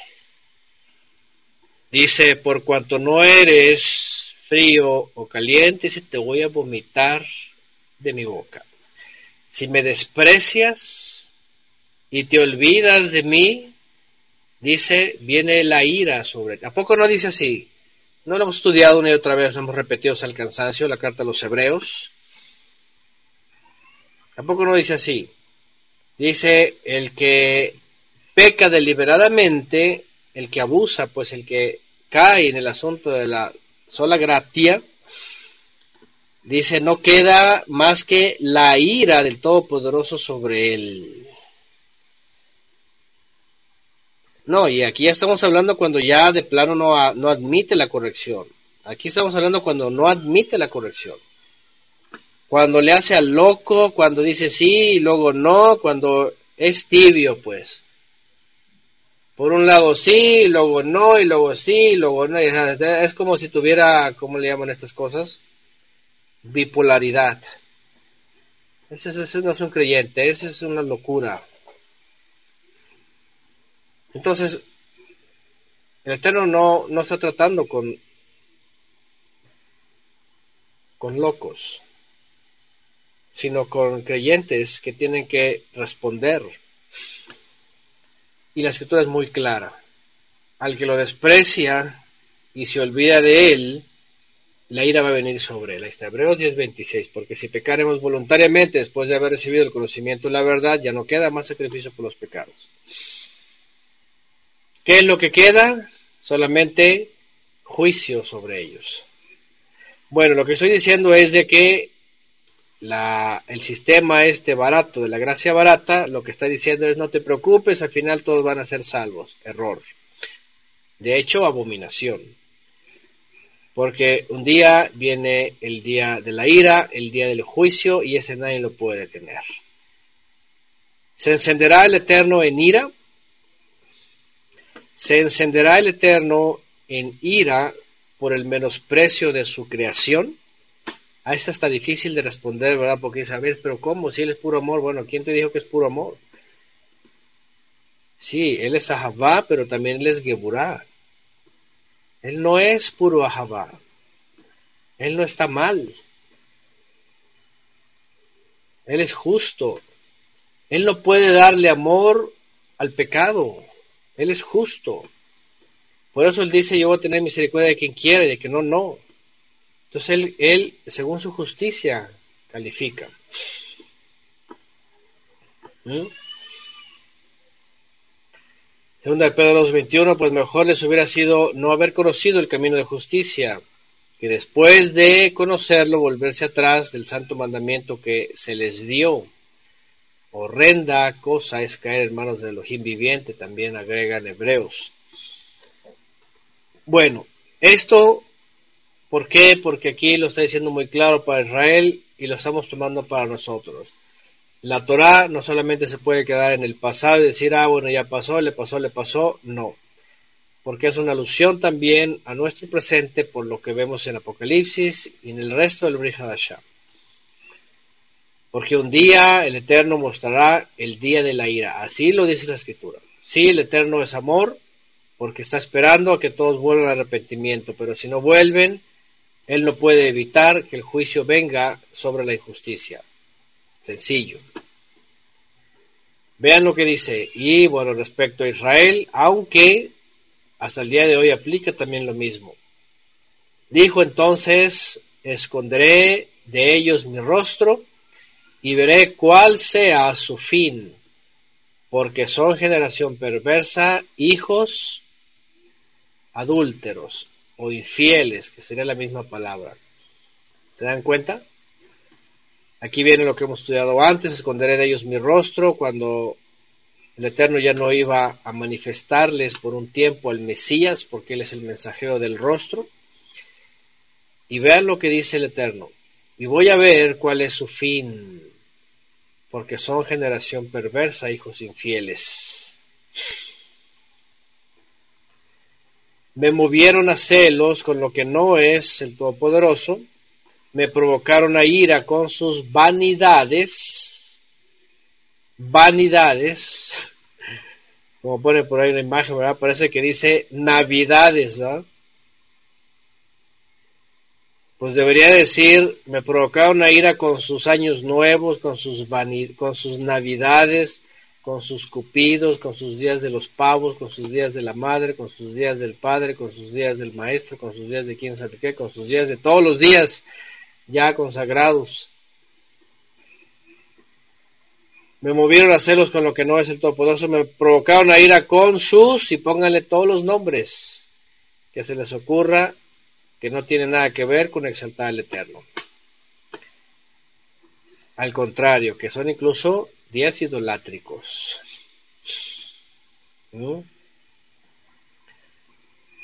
Shaul a los romanos 2.5 pone aquí, Reina Peña dice, pero por tu dureza y por tu corazón no arrepentido tesoras para ti mismo ira para el día de la ira y de la revelación del justo juicio de Elohim, para el día de la ira.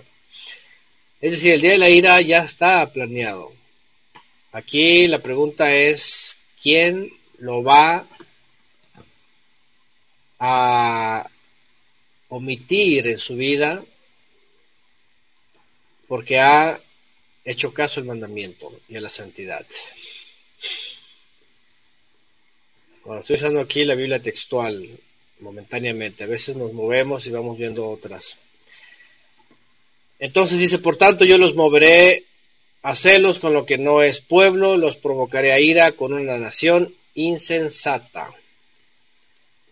Hablando lo que dice el Bri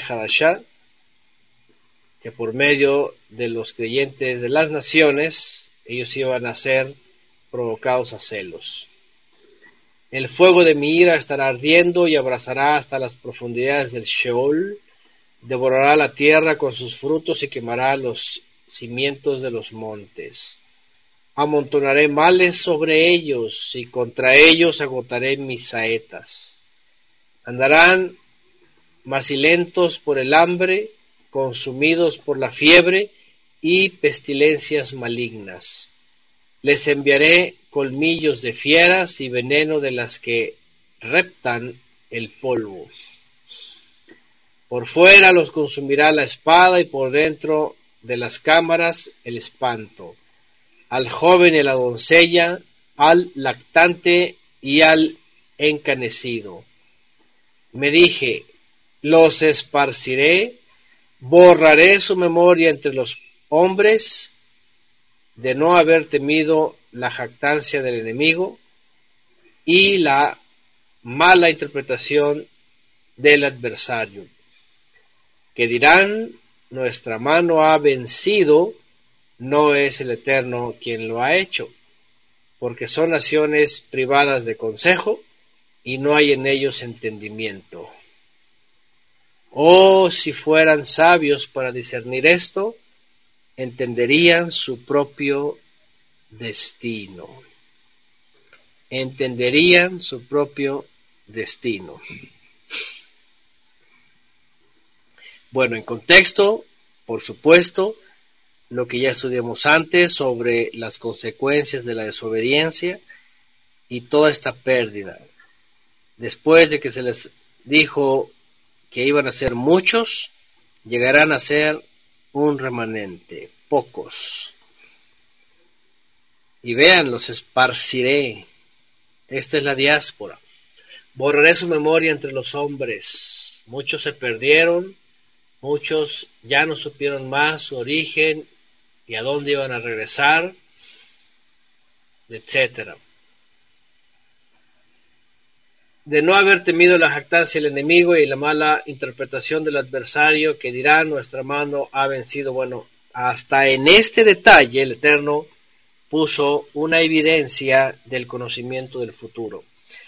Porque el Eterno, por supuesto, iba a usar naciones como los babilonios, como los asirios para castigar a Israel, pero como ellos, dice aquí, ni temieron a la jactancia y además la mala interpretación de ellos, creyeron que eran ellos los que estaban sometiendo a los israelitas, que en realidad era el Eterno usándolos a ellos para castigar a los israelitas.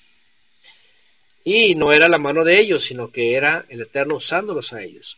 Pero bueno, al Eterno no le preocupa eso, no le tiene incomodado, porque él dice, son naciones privadas de consejo y no hay en ellos entendimiento.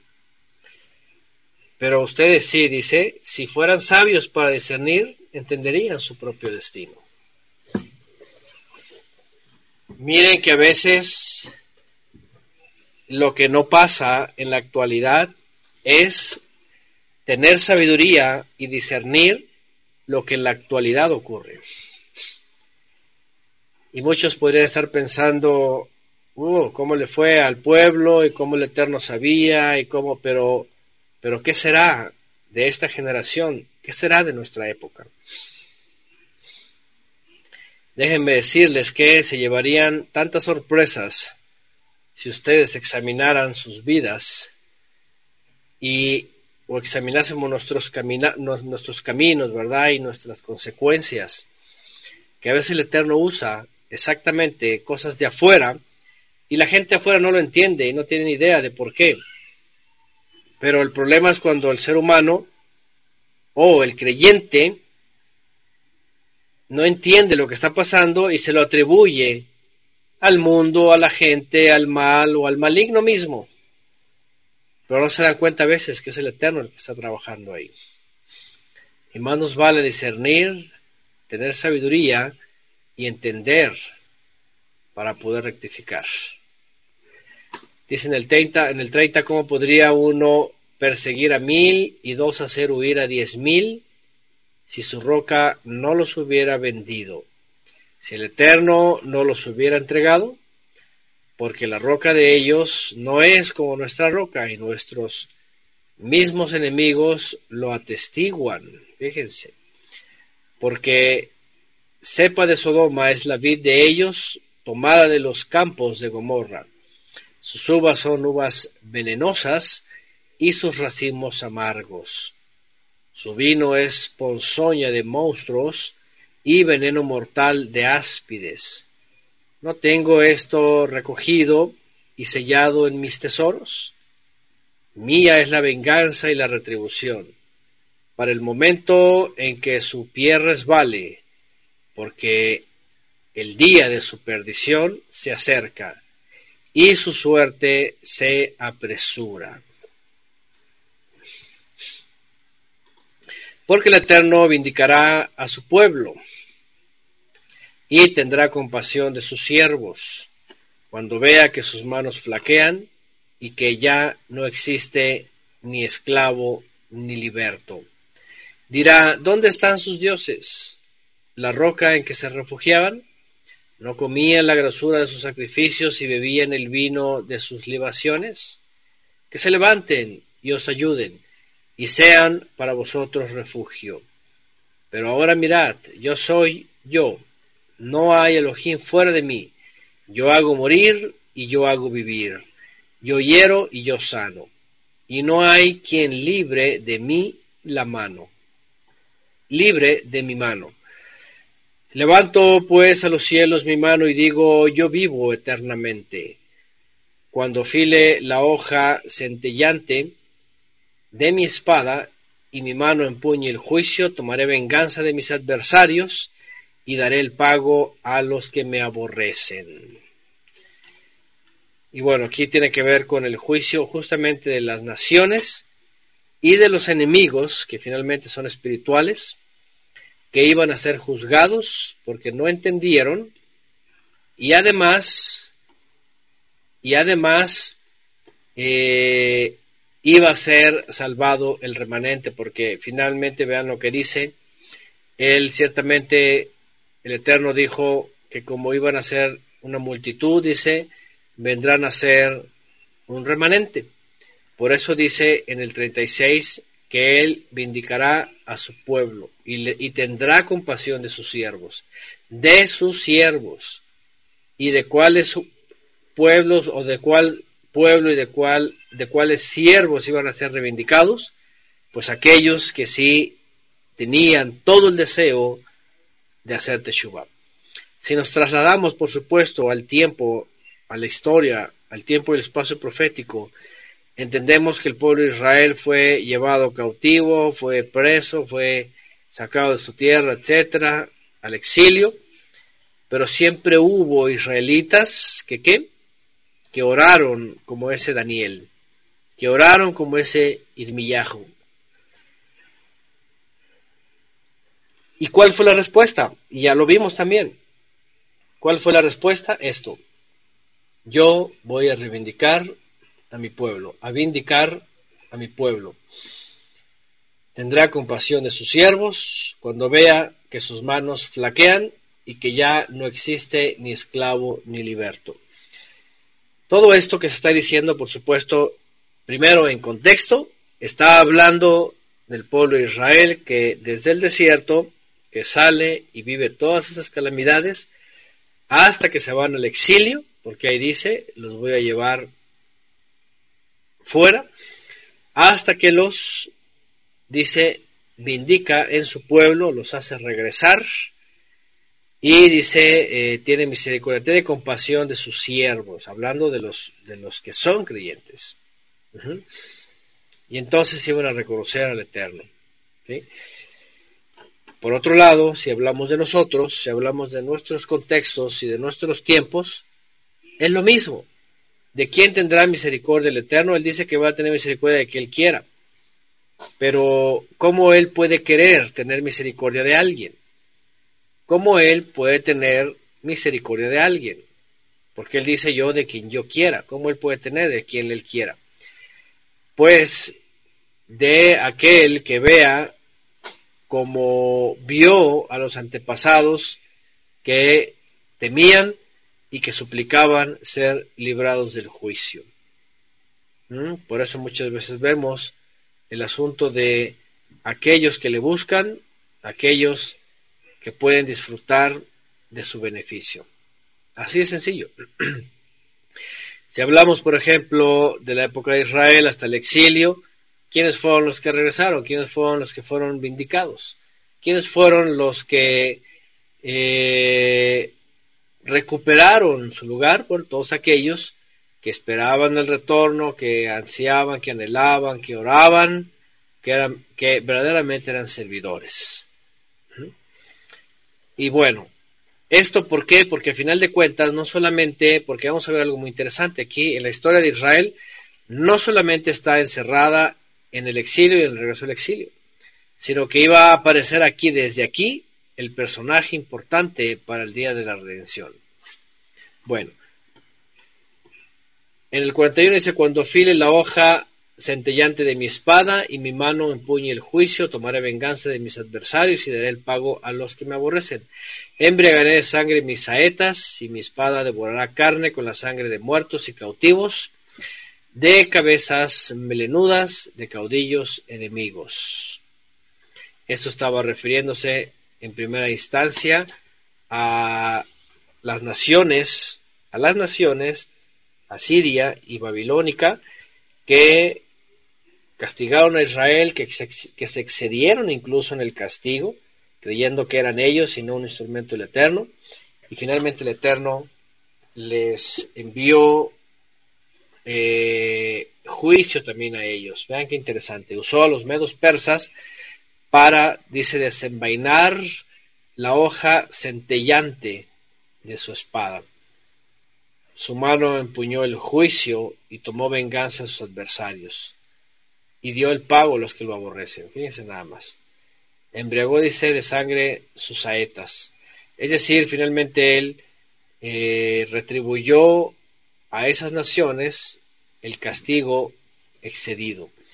Pero por otro lado, también está apuntando a una venganza que tiene que ver con enemigos espirituales, como ya lo hemos estudiado antes. No se trataba solamente de aquellos que iban a salir por decirlo, triunfantes de regreso en el exilio, sino al final de cuentas de ese Israel que vive esa redención, la cual nos beneficia también a nosotros, nos incluye, y que en el cual está incluido, por supuesto, el Mesías. Vean el 46, el 43. Exaltad naciones a su pueblo, porque él vengará la sangre de sus siervos retribuirá la venganza a sus adversarios y expiará la sangre manante de su pueblo. Hemos estudiado este texto antes y por supuesto basándonos en el comentario de la carta a los hebreos que está citado de la Septuaginta, hay un plumazo aquí, hay un plumazo aquí judaico que en este, como en varios textos, han, han quitado o han ocultado al Mesías.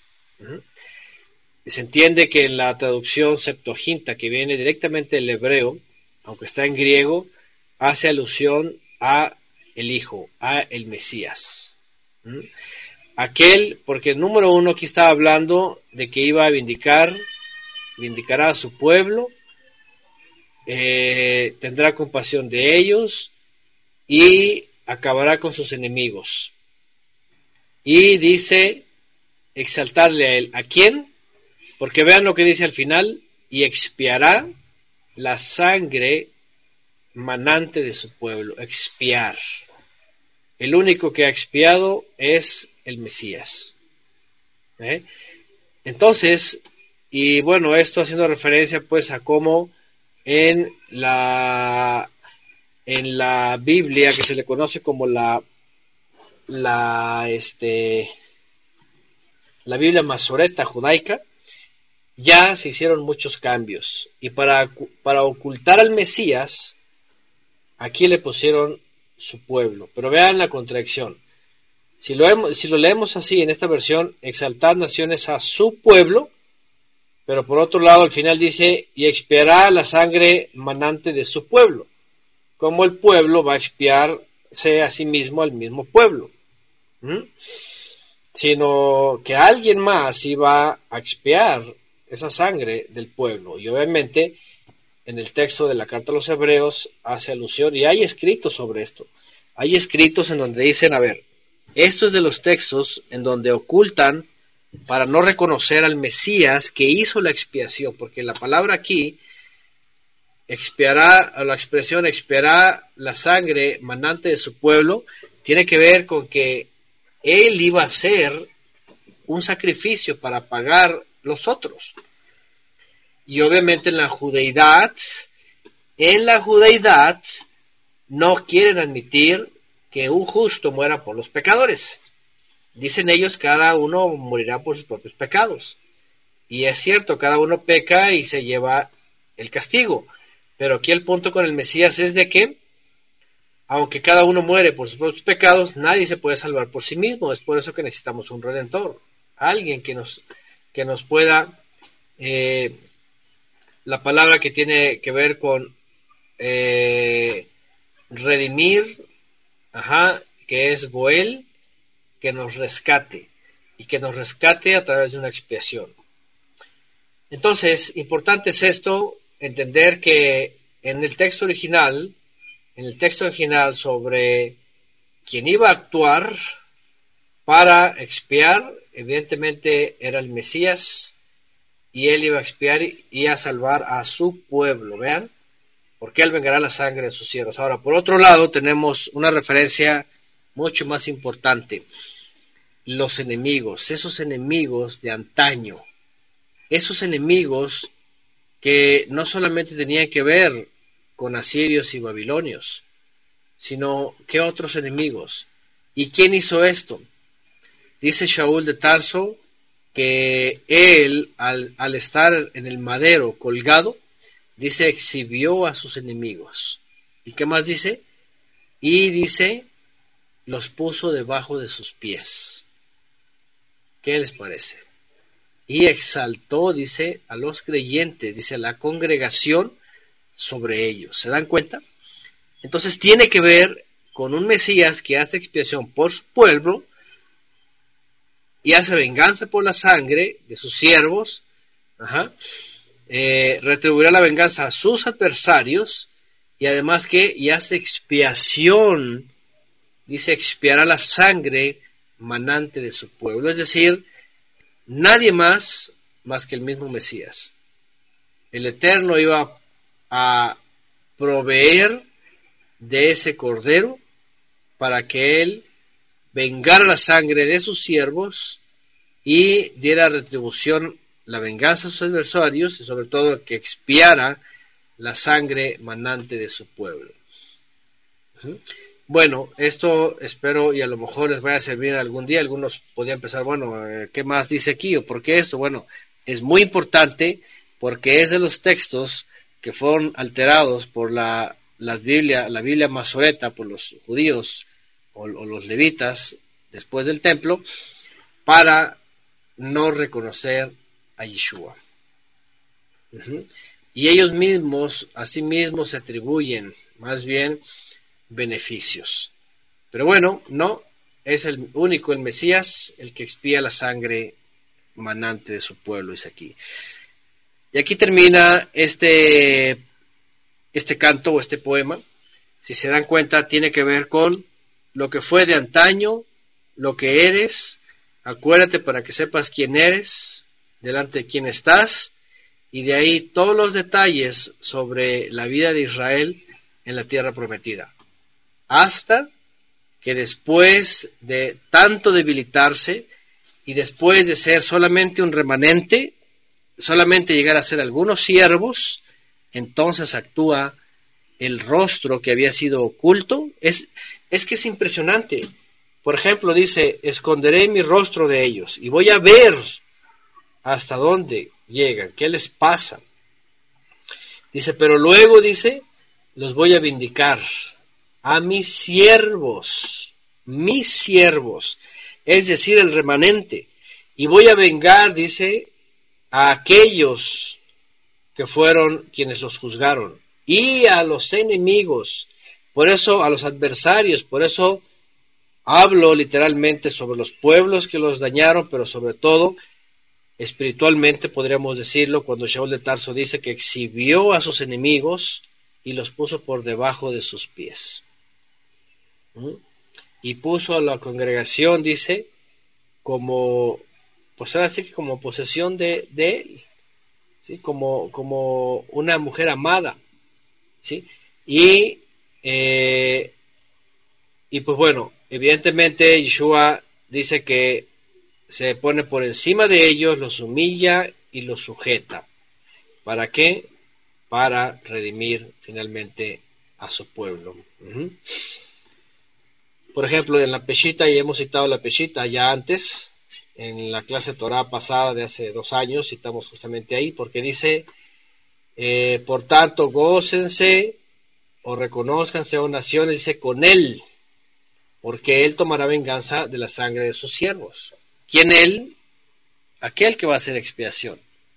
Aquel que va a hacer expiación. Así que estaba hablando básicamente del Mesías que haría eso.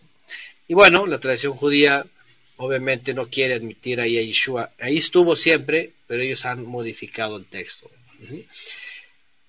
Y como lo he citado y lo hemos estudiado antes muy claramente, aquí pone Mario Leal en Hebreos 1.6, vean lo que dice. Además, cuando introduce al primogénito en el mundo, dice, póstrense ante él todos los mensajeros del Ejim. Esos versos de Carta a los Hebreos están citando esta parte de la Torá, en donde dice que ahí introdujo al primogénito. Es decir, ya hay sombras del Mesías antes, pero aquí es donde el único lugar en la Torá en donde menciona cuándo va a entrar y cómo va a actuar el Mesías. Introduce al primogénito en el mundo. Qué impresionante. No solamente Moshe supo que iba a ser el Cordero de Elohim, no solamente dijo que iba a ser las primicias, no solamente dijo que iba a ser instrumento para mandar la presencia divina, el agua, no solamente sabía que era el maná del cielo, no solamente sabía que era el gran ministro en los cielos, no solamente sabía que era intercesor, no solamente sabía tantas estas cosas, sino que sabía aquí básicamente que estaba siendo introducido desde entonces y que iba a ser el que iba a tomar venganza de los siervos.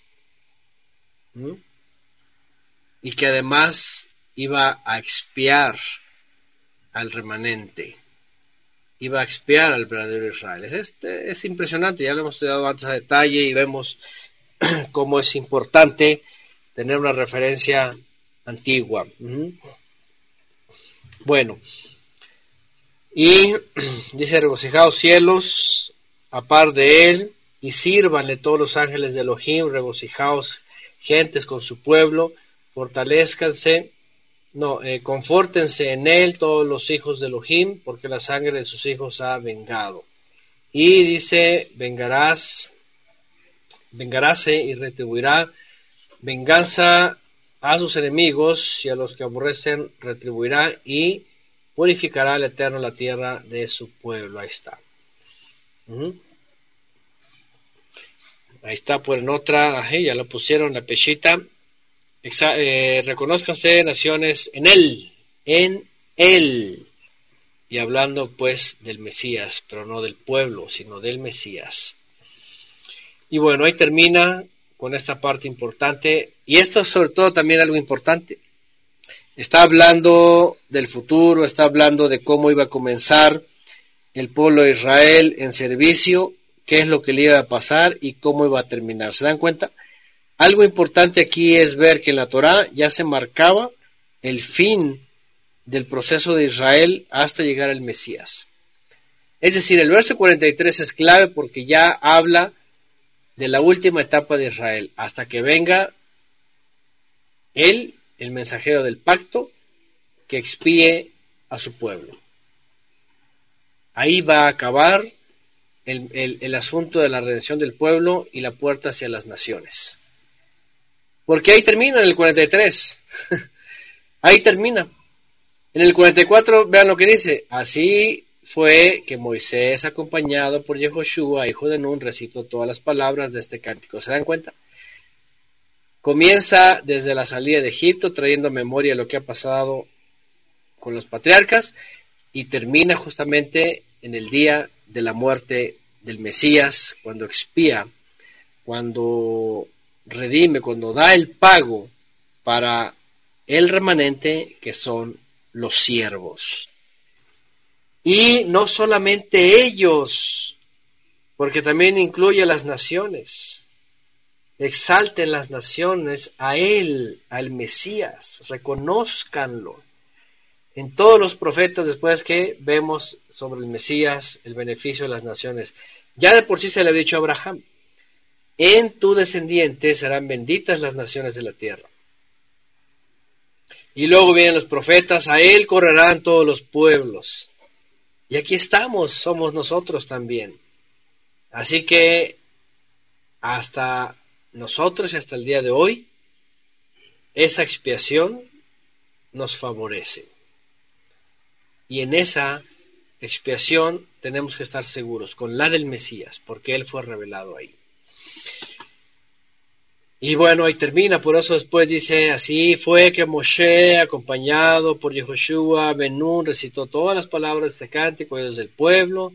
Cuando Moshe terminó de recitar todas esas palabras a todo Israel, les dijo, poned vuestro corazón en todas las palabras eh, que testifico contra vosotros hoy y manden a vuestros hijos que pongan por obra todas las palabras de esta instrucción, porque no os es palabra vana, ciertamente es vuestra vida.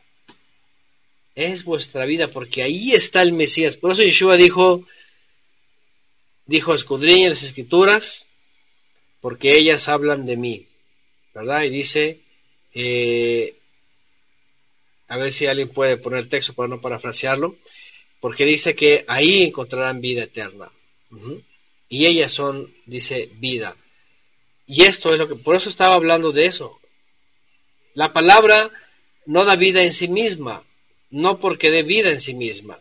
Acuérdense que la Torah fue dada para que nos muestre que llegamos a pecar, aunque una sola vez lleguemos a pecar, la Torah es para el pecador, para que nos diga que estamos pecando o que hemos pecado y que por lo tanto estamos destituidos de la presencia divina. Así de simple. Pero sin embargo, cuando introduce el primogénito, dice, al mundo, y entonces nos da a nosotros también eh, esa posibilidad, dice, en él encontramos vida. Y puesto que ya también sujetó a los enemigos, así es, que también a nosotros nos acechaban. Aquí pone Manuel Villafranco el texto, el texto que estaba citando, Colosenses 2.15, y despojando a los principados y a las potestades los exhibió públicamente triunfando sobre ellos en el madero. Ahí está. Ahí está, triunfando sobre ellos en el madero, ¿se dan cuenta? Ah, gracias María en Juan 5.39, ahí está, escudriñad la escritura, escudriñáis a las, eh, las escrituras porque os parece que en ellas tenéis vida eterna. Vean, vida eterna. Y ellas son las que dan testimonio de mí. ¿Se dan cuenta? Por eso dice esto. Dice, porque no es palabra vana, vacía. Ciertamente es vuestra vida y por ella prolongaréis los días en la tierra donde vosotros vais pasando el jardín para tomar posesión de ella. Ellas son vida, porque en ellas está el Mesías y mientras esté el Mesías hay prolongación de vida. Y bueno, termina el capítulo con esta parte y aquel mismo día el Eterno habló a Moshe diciendo, sube a este monte, Abarim, al monte Nebo, que está en la tierra de Moab, frente a Jericó, y contempla la tierra de Canaán, que yo doy a los hijos de Israel en posesión, y muere en el monte el cual tú sabes, y ser reunido a tu pueblo tal como murió a Jarón tu hermano en el monte Jor, y fue reunido a su pueblo. Por, cuando, por cuanto pecasteis contra mí en medio de los hijos de Israel, en las aguas de Meribá, en Kadesh, en el desierto de Sin, al no santificarme entre los hijos de Israel. Verás por tanto la tierra delante de ti, pero no entrarás allá a la tierra que doy a los hijos de Israel. Bueno, un episodio que ya lo conocemos, que ya hemos hablado de ello, ya se sabía la sentencia. Él lo único que hizo es ver la tierra de lejos, contemplarla y tenía que unirse a, a sus antepasados. Evidentemente él ya había cumplido su cometido, 40 años preparándose, 40 años guiando al pueblo, después de los primeros 40 años en Egipto, un hombre ya grande, este, 120 años. Ya vimos recientemente eh, que decía que en ese mismo día era de 120 años. Y, pues, ¿qué quedaba para él?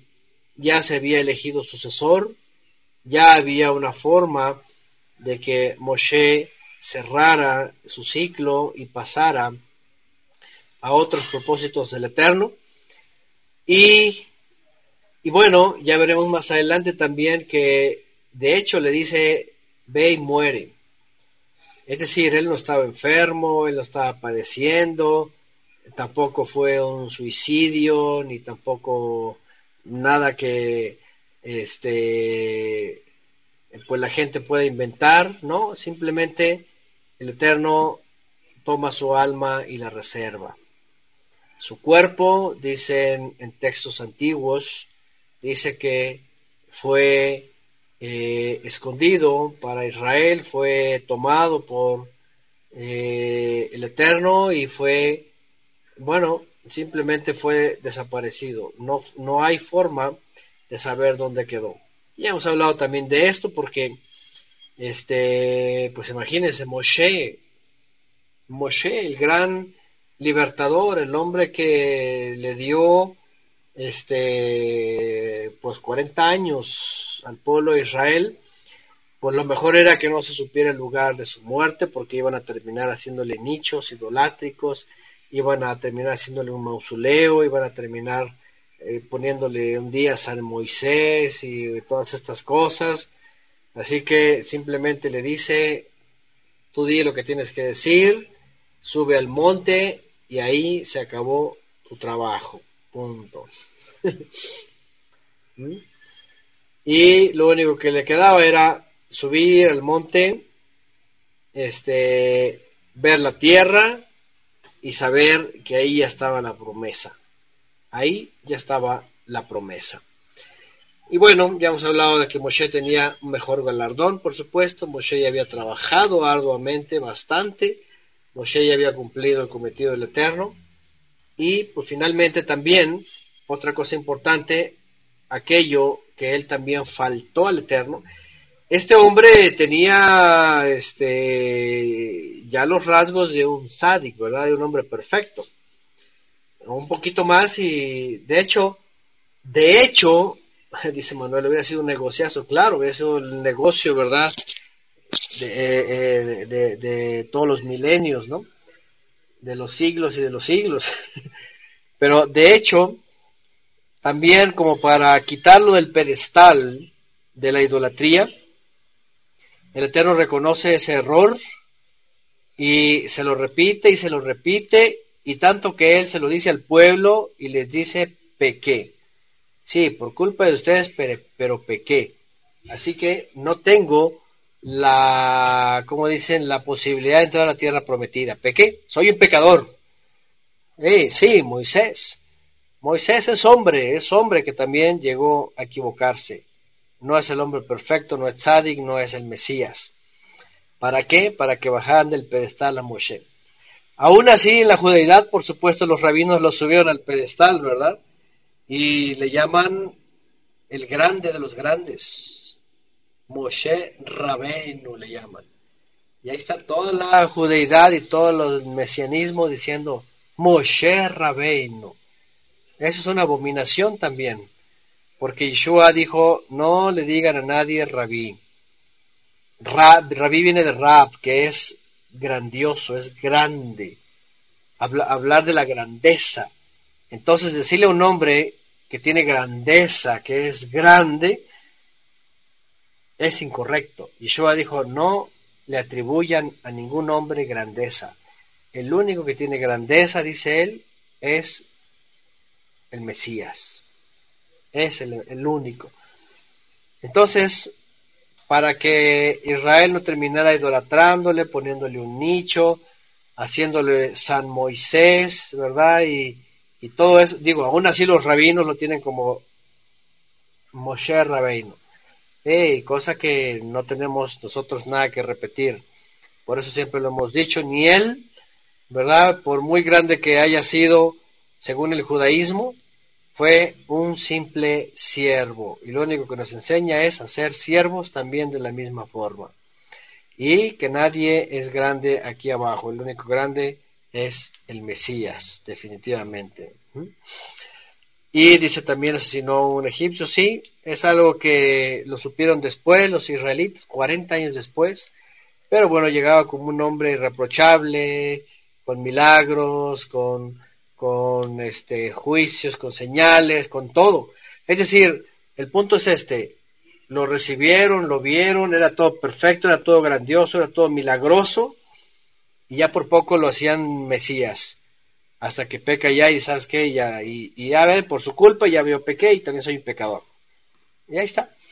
Y eso es importante porque, bueno, sobre todo por la influencia de las raíces hebreas, han transmitido a muchos creyentes en Yeshua este, esta especie de culto, ¿verdad? A, al gran Moisés, Moshe Rabbeinu le llaman los judíos y que no, simplemente fue un siervo. Lo que sí hay que admirar y sobre todo imitar es el gran servicio, el gran servicio que hizo este hombre. Incluso que la carta de los hebreos dice, fue un hombre fiel en toda la casa del Eterno. Claro, ya sabemos que la casa es del Mesías, pero Moisés solamente fue un siervo y fue fiel. Eso es lo que tenemos que rescatar de él, ¿sí? Porque el hecho de decir, ay, el, el rabí, el rabeino, el gran maestro, es como desligarme y decir, ah, no, él nada más, yo no, yo, yo soy un pecador, yo no puedo, yo aquí estoy y no hago nada, y, él, pero él sí, él es el gran. No, lo que está diciendo es que nosotros todos tenemos que ser ya maduros y, e incluso superar ¿verdad? A todos los profetas, porque eso dijo Yeshua, hablando de los últimos que iban a ser pues, los, los primeros. Y bueno, ahí está, fue fiel en toda la casa, dice números, dice el carta de los hebreos también. Y dice Mario Aham, Hebreos 3.5, está, Moisés en verdad fue fiel sobre toda la casa como siervo. ¿Qué dice? Para testimonio de las cosas que se habían de decidir. Y ahí está, ahí está este siervo del Eterno, el cual nos enseña mucho, y eh, pero que sobre todo pues tenemos también nosotros la responsabilidad de actuar responsablemente, pues responsablemente, maduramente en nuestras decisiones, ¿no? Bueno,